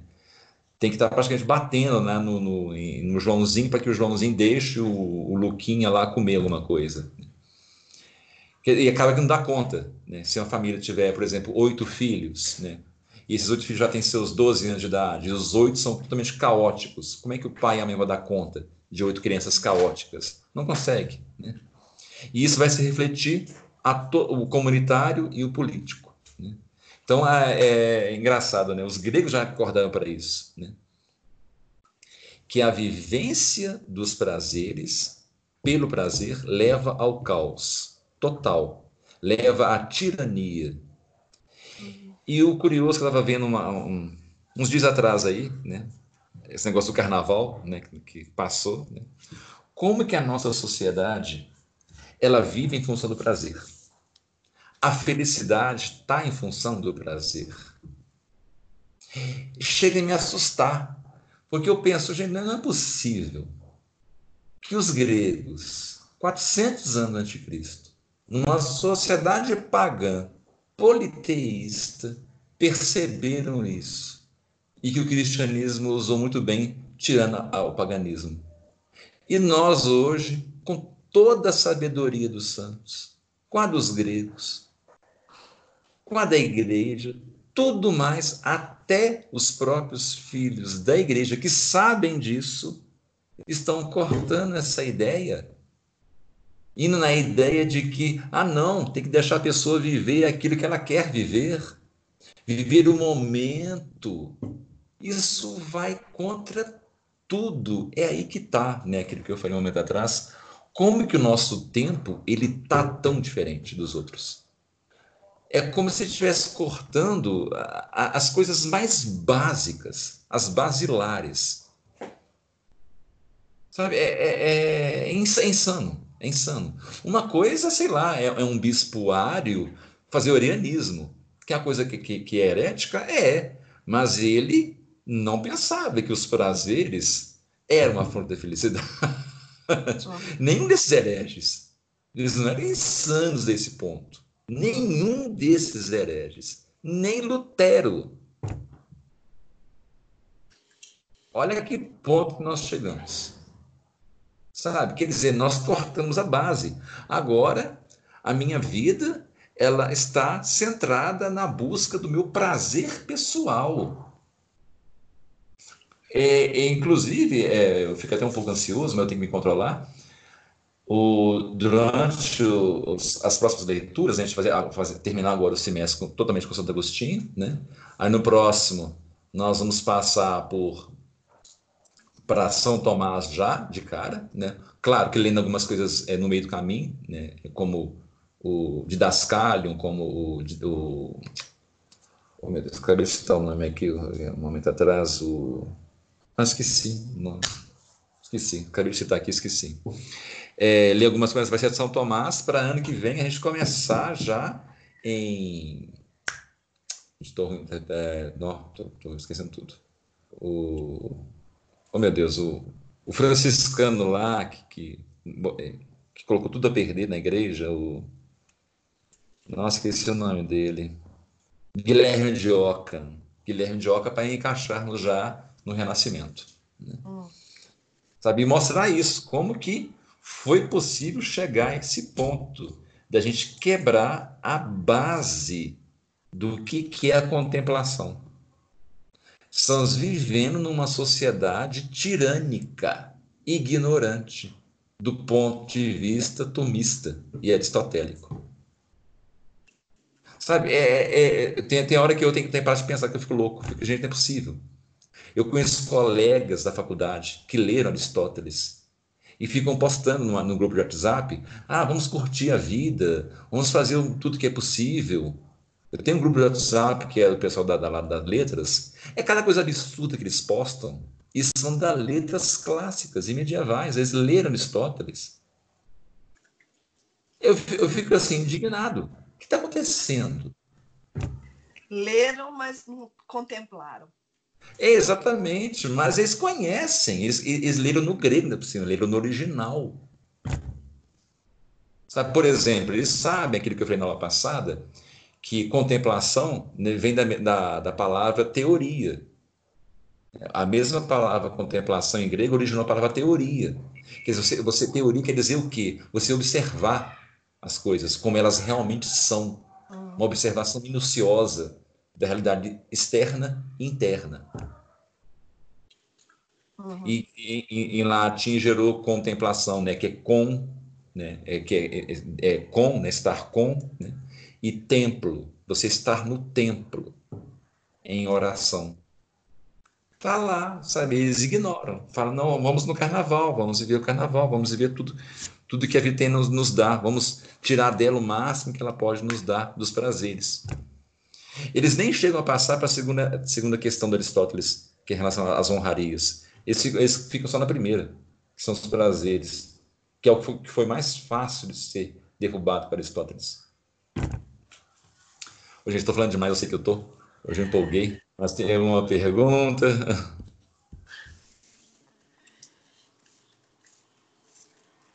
Sandra, Felipe. Felipe hoje está calado. Oi. É, não, essa parte aí ficou bem clara. Ah, tá. O Felipe, acho que o Felipe dormiu, acho. Felipe, às vezes, dá, dá, uma vez ele estava ao vivo. Não, não, eu, eu, tô, tô acordadinho aqui. Tá acordadinho? Tá no carro? É, também? Tá no mas, não, não, hoje eu não tô no carro, não, eu tô em casa. Mas eu, eu assisti aquela aula que eu tava no carro, eu vi que eu dormi mesmo. eu, eu vi na aula depois que eu assisti de novo, aí eu falei, meu Deus, olha, eu achei que na hora eu tava só um pouquinho, foi uma cochiladinha, mas no vídeo eu fiquei um tempão, falei, meu Deus do céu. é, é. Mas eu já tô esperto. Por isso que é bom gravar. Alguém é, gravou hoje? Gravou? Eu tô gravando. Ah, não, beleza. É, hoje eu assisti a, de novo a, a, segunda aula e assisti a primeira também. É bom, eu gosto de rever, porque aí a gente aprende mais. Então, o nosso próximo bate-papo vai ser sobre Cidade de Deus, né? E a vi... Ah, anotem aí. Eu vou começar falando sobre um pouco, um pouco apenas, né? A biografia de São Tomás para situar São Tomás. Ó, Santo Agostinho. Santo né? Agostinho. Né? Para situar, é, situar Santo Agostinho na época dele, né? Quem que ele foi, né? O, quem que era o pai dele, né? A, a, por exemplo, a mãe dele que foi, que foi educada por uma escrava, né? E essa escrava, que foi basicamente a, a o esteio religioso de Santa Mônica, foi a escrava que a criou. Né? E não sabemos o nome dela dessa escrava. Essa escrava era, era tão rígida com, com Santa Mônica que uma vez a Santa Mônica, quando era adolescente, ela quis experimentar o vinho da adega do pai. Só quis. A escrava virou para ela ser uma bêbada. ser uma bêbada inveterada. A, a, a, escrava era bem rígida com ela. É uma, uma, foi uma educação católica muito, muito rígida que a Santa Mônica teve.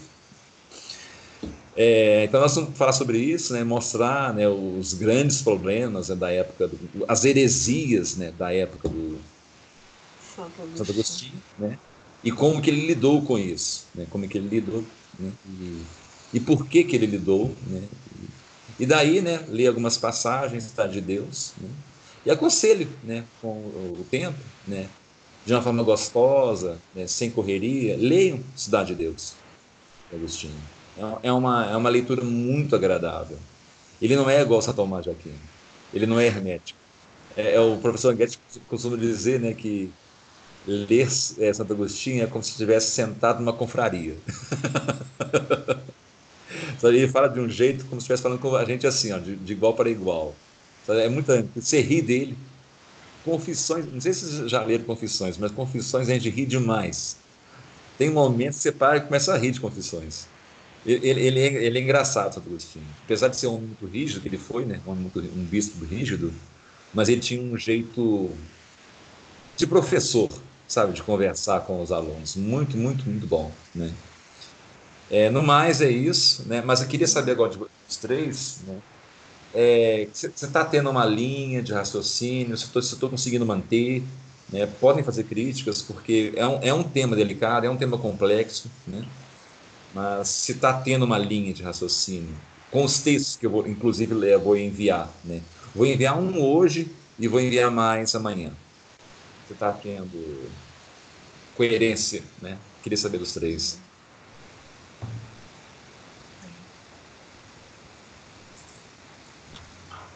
Alguém? Eu acho que está, principalmente nos últimos, nas últimas aulas, com aqueles textos que você mandou. Ah, tá.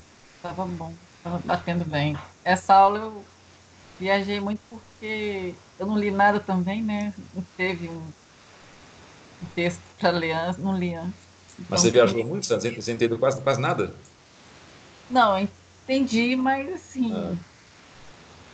Porque o, o assunto é bem novo, né? Ah, tá.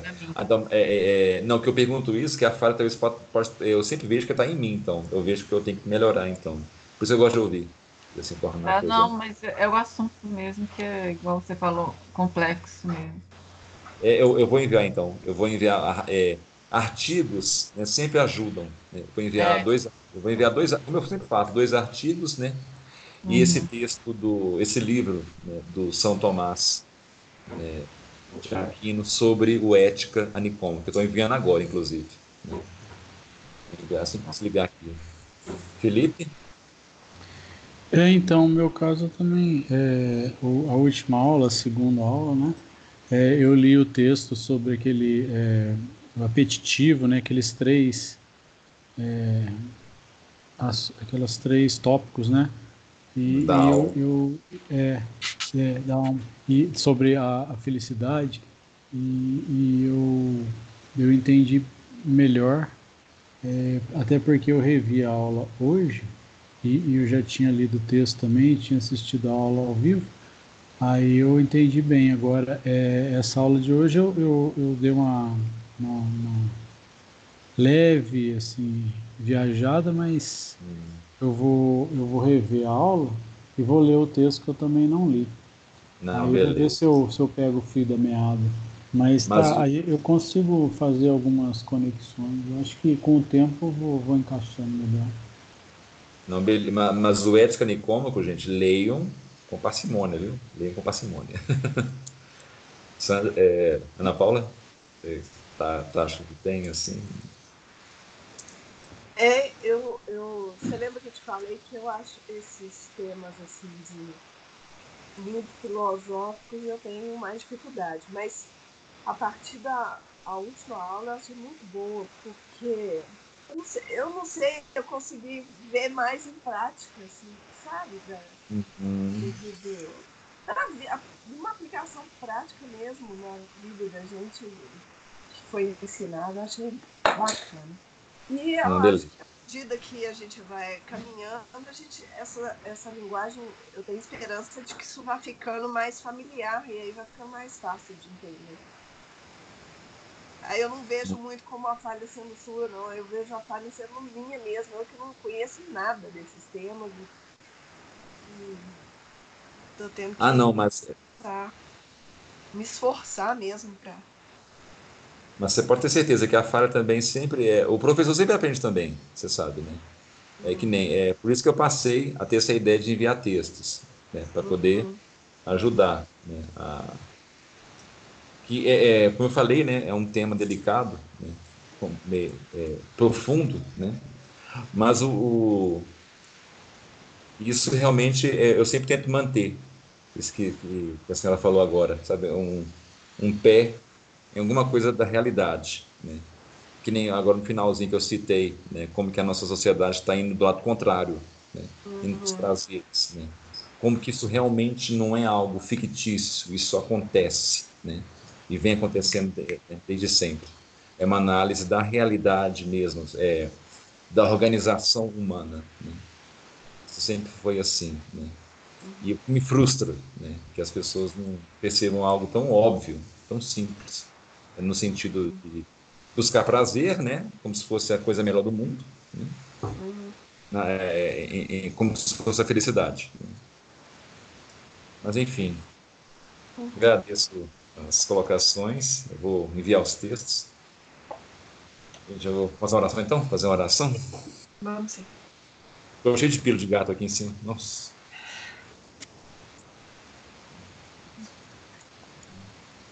Ave Maria, cheia de graça, o Senhor é convosco. Bendita sois vós entre as mulheres. Bendito é o fruto do vosso ventre, Jesus. Santa Maria, Maria Mãe de Deus, rogai por nós, pecadores, agora e hora de nossa morte. Nossa Senhora de Fátima. Rogai por nós. São Felipe Neri. Rogai por nós. Gente, boa noite. Desculpa a demora hoje, viu? Demorou. Ah, é, na, Zen, eu consegui colocar já as coisas aqui, porque carnaval bagunça a gente, né? A gente... Aí, eu, eu, eu, viajei, fui, fui para Itaúna, né?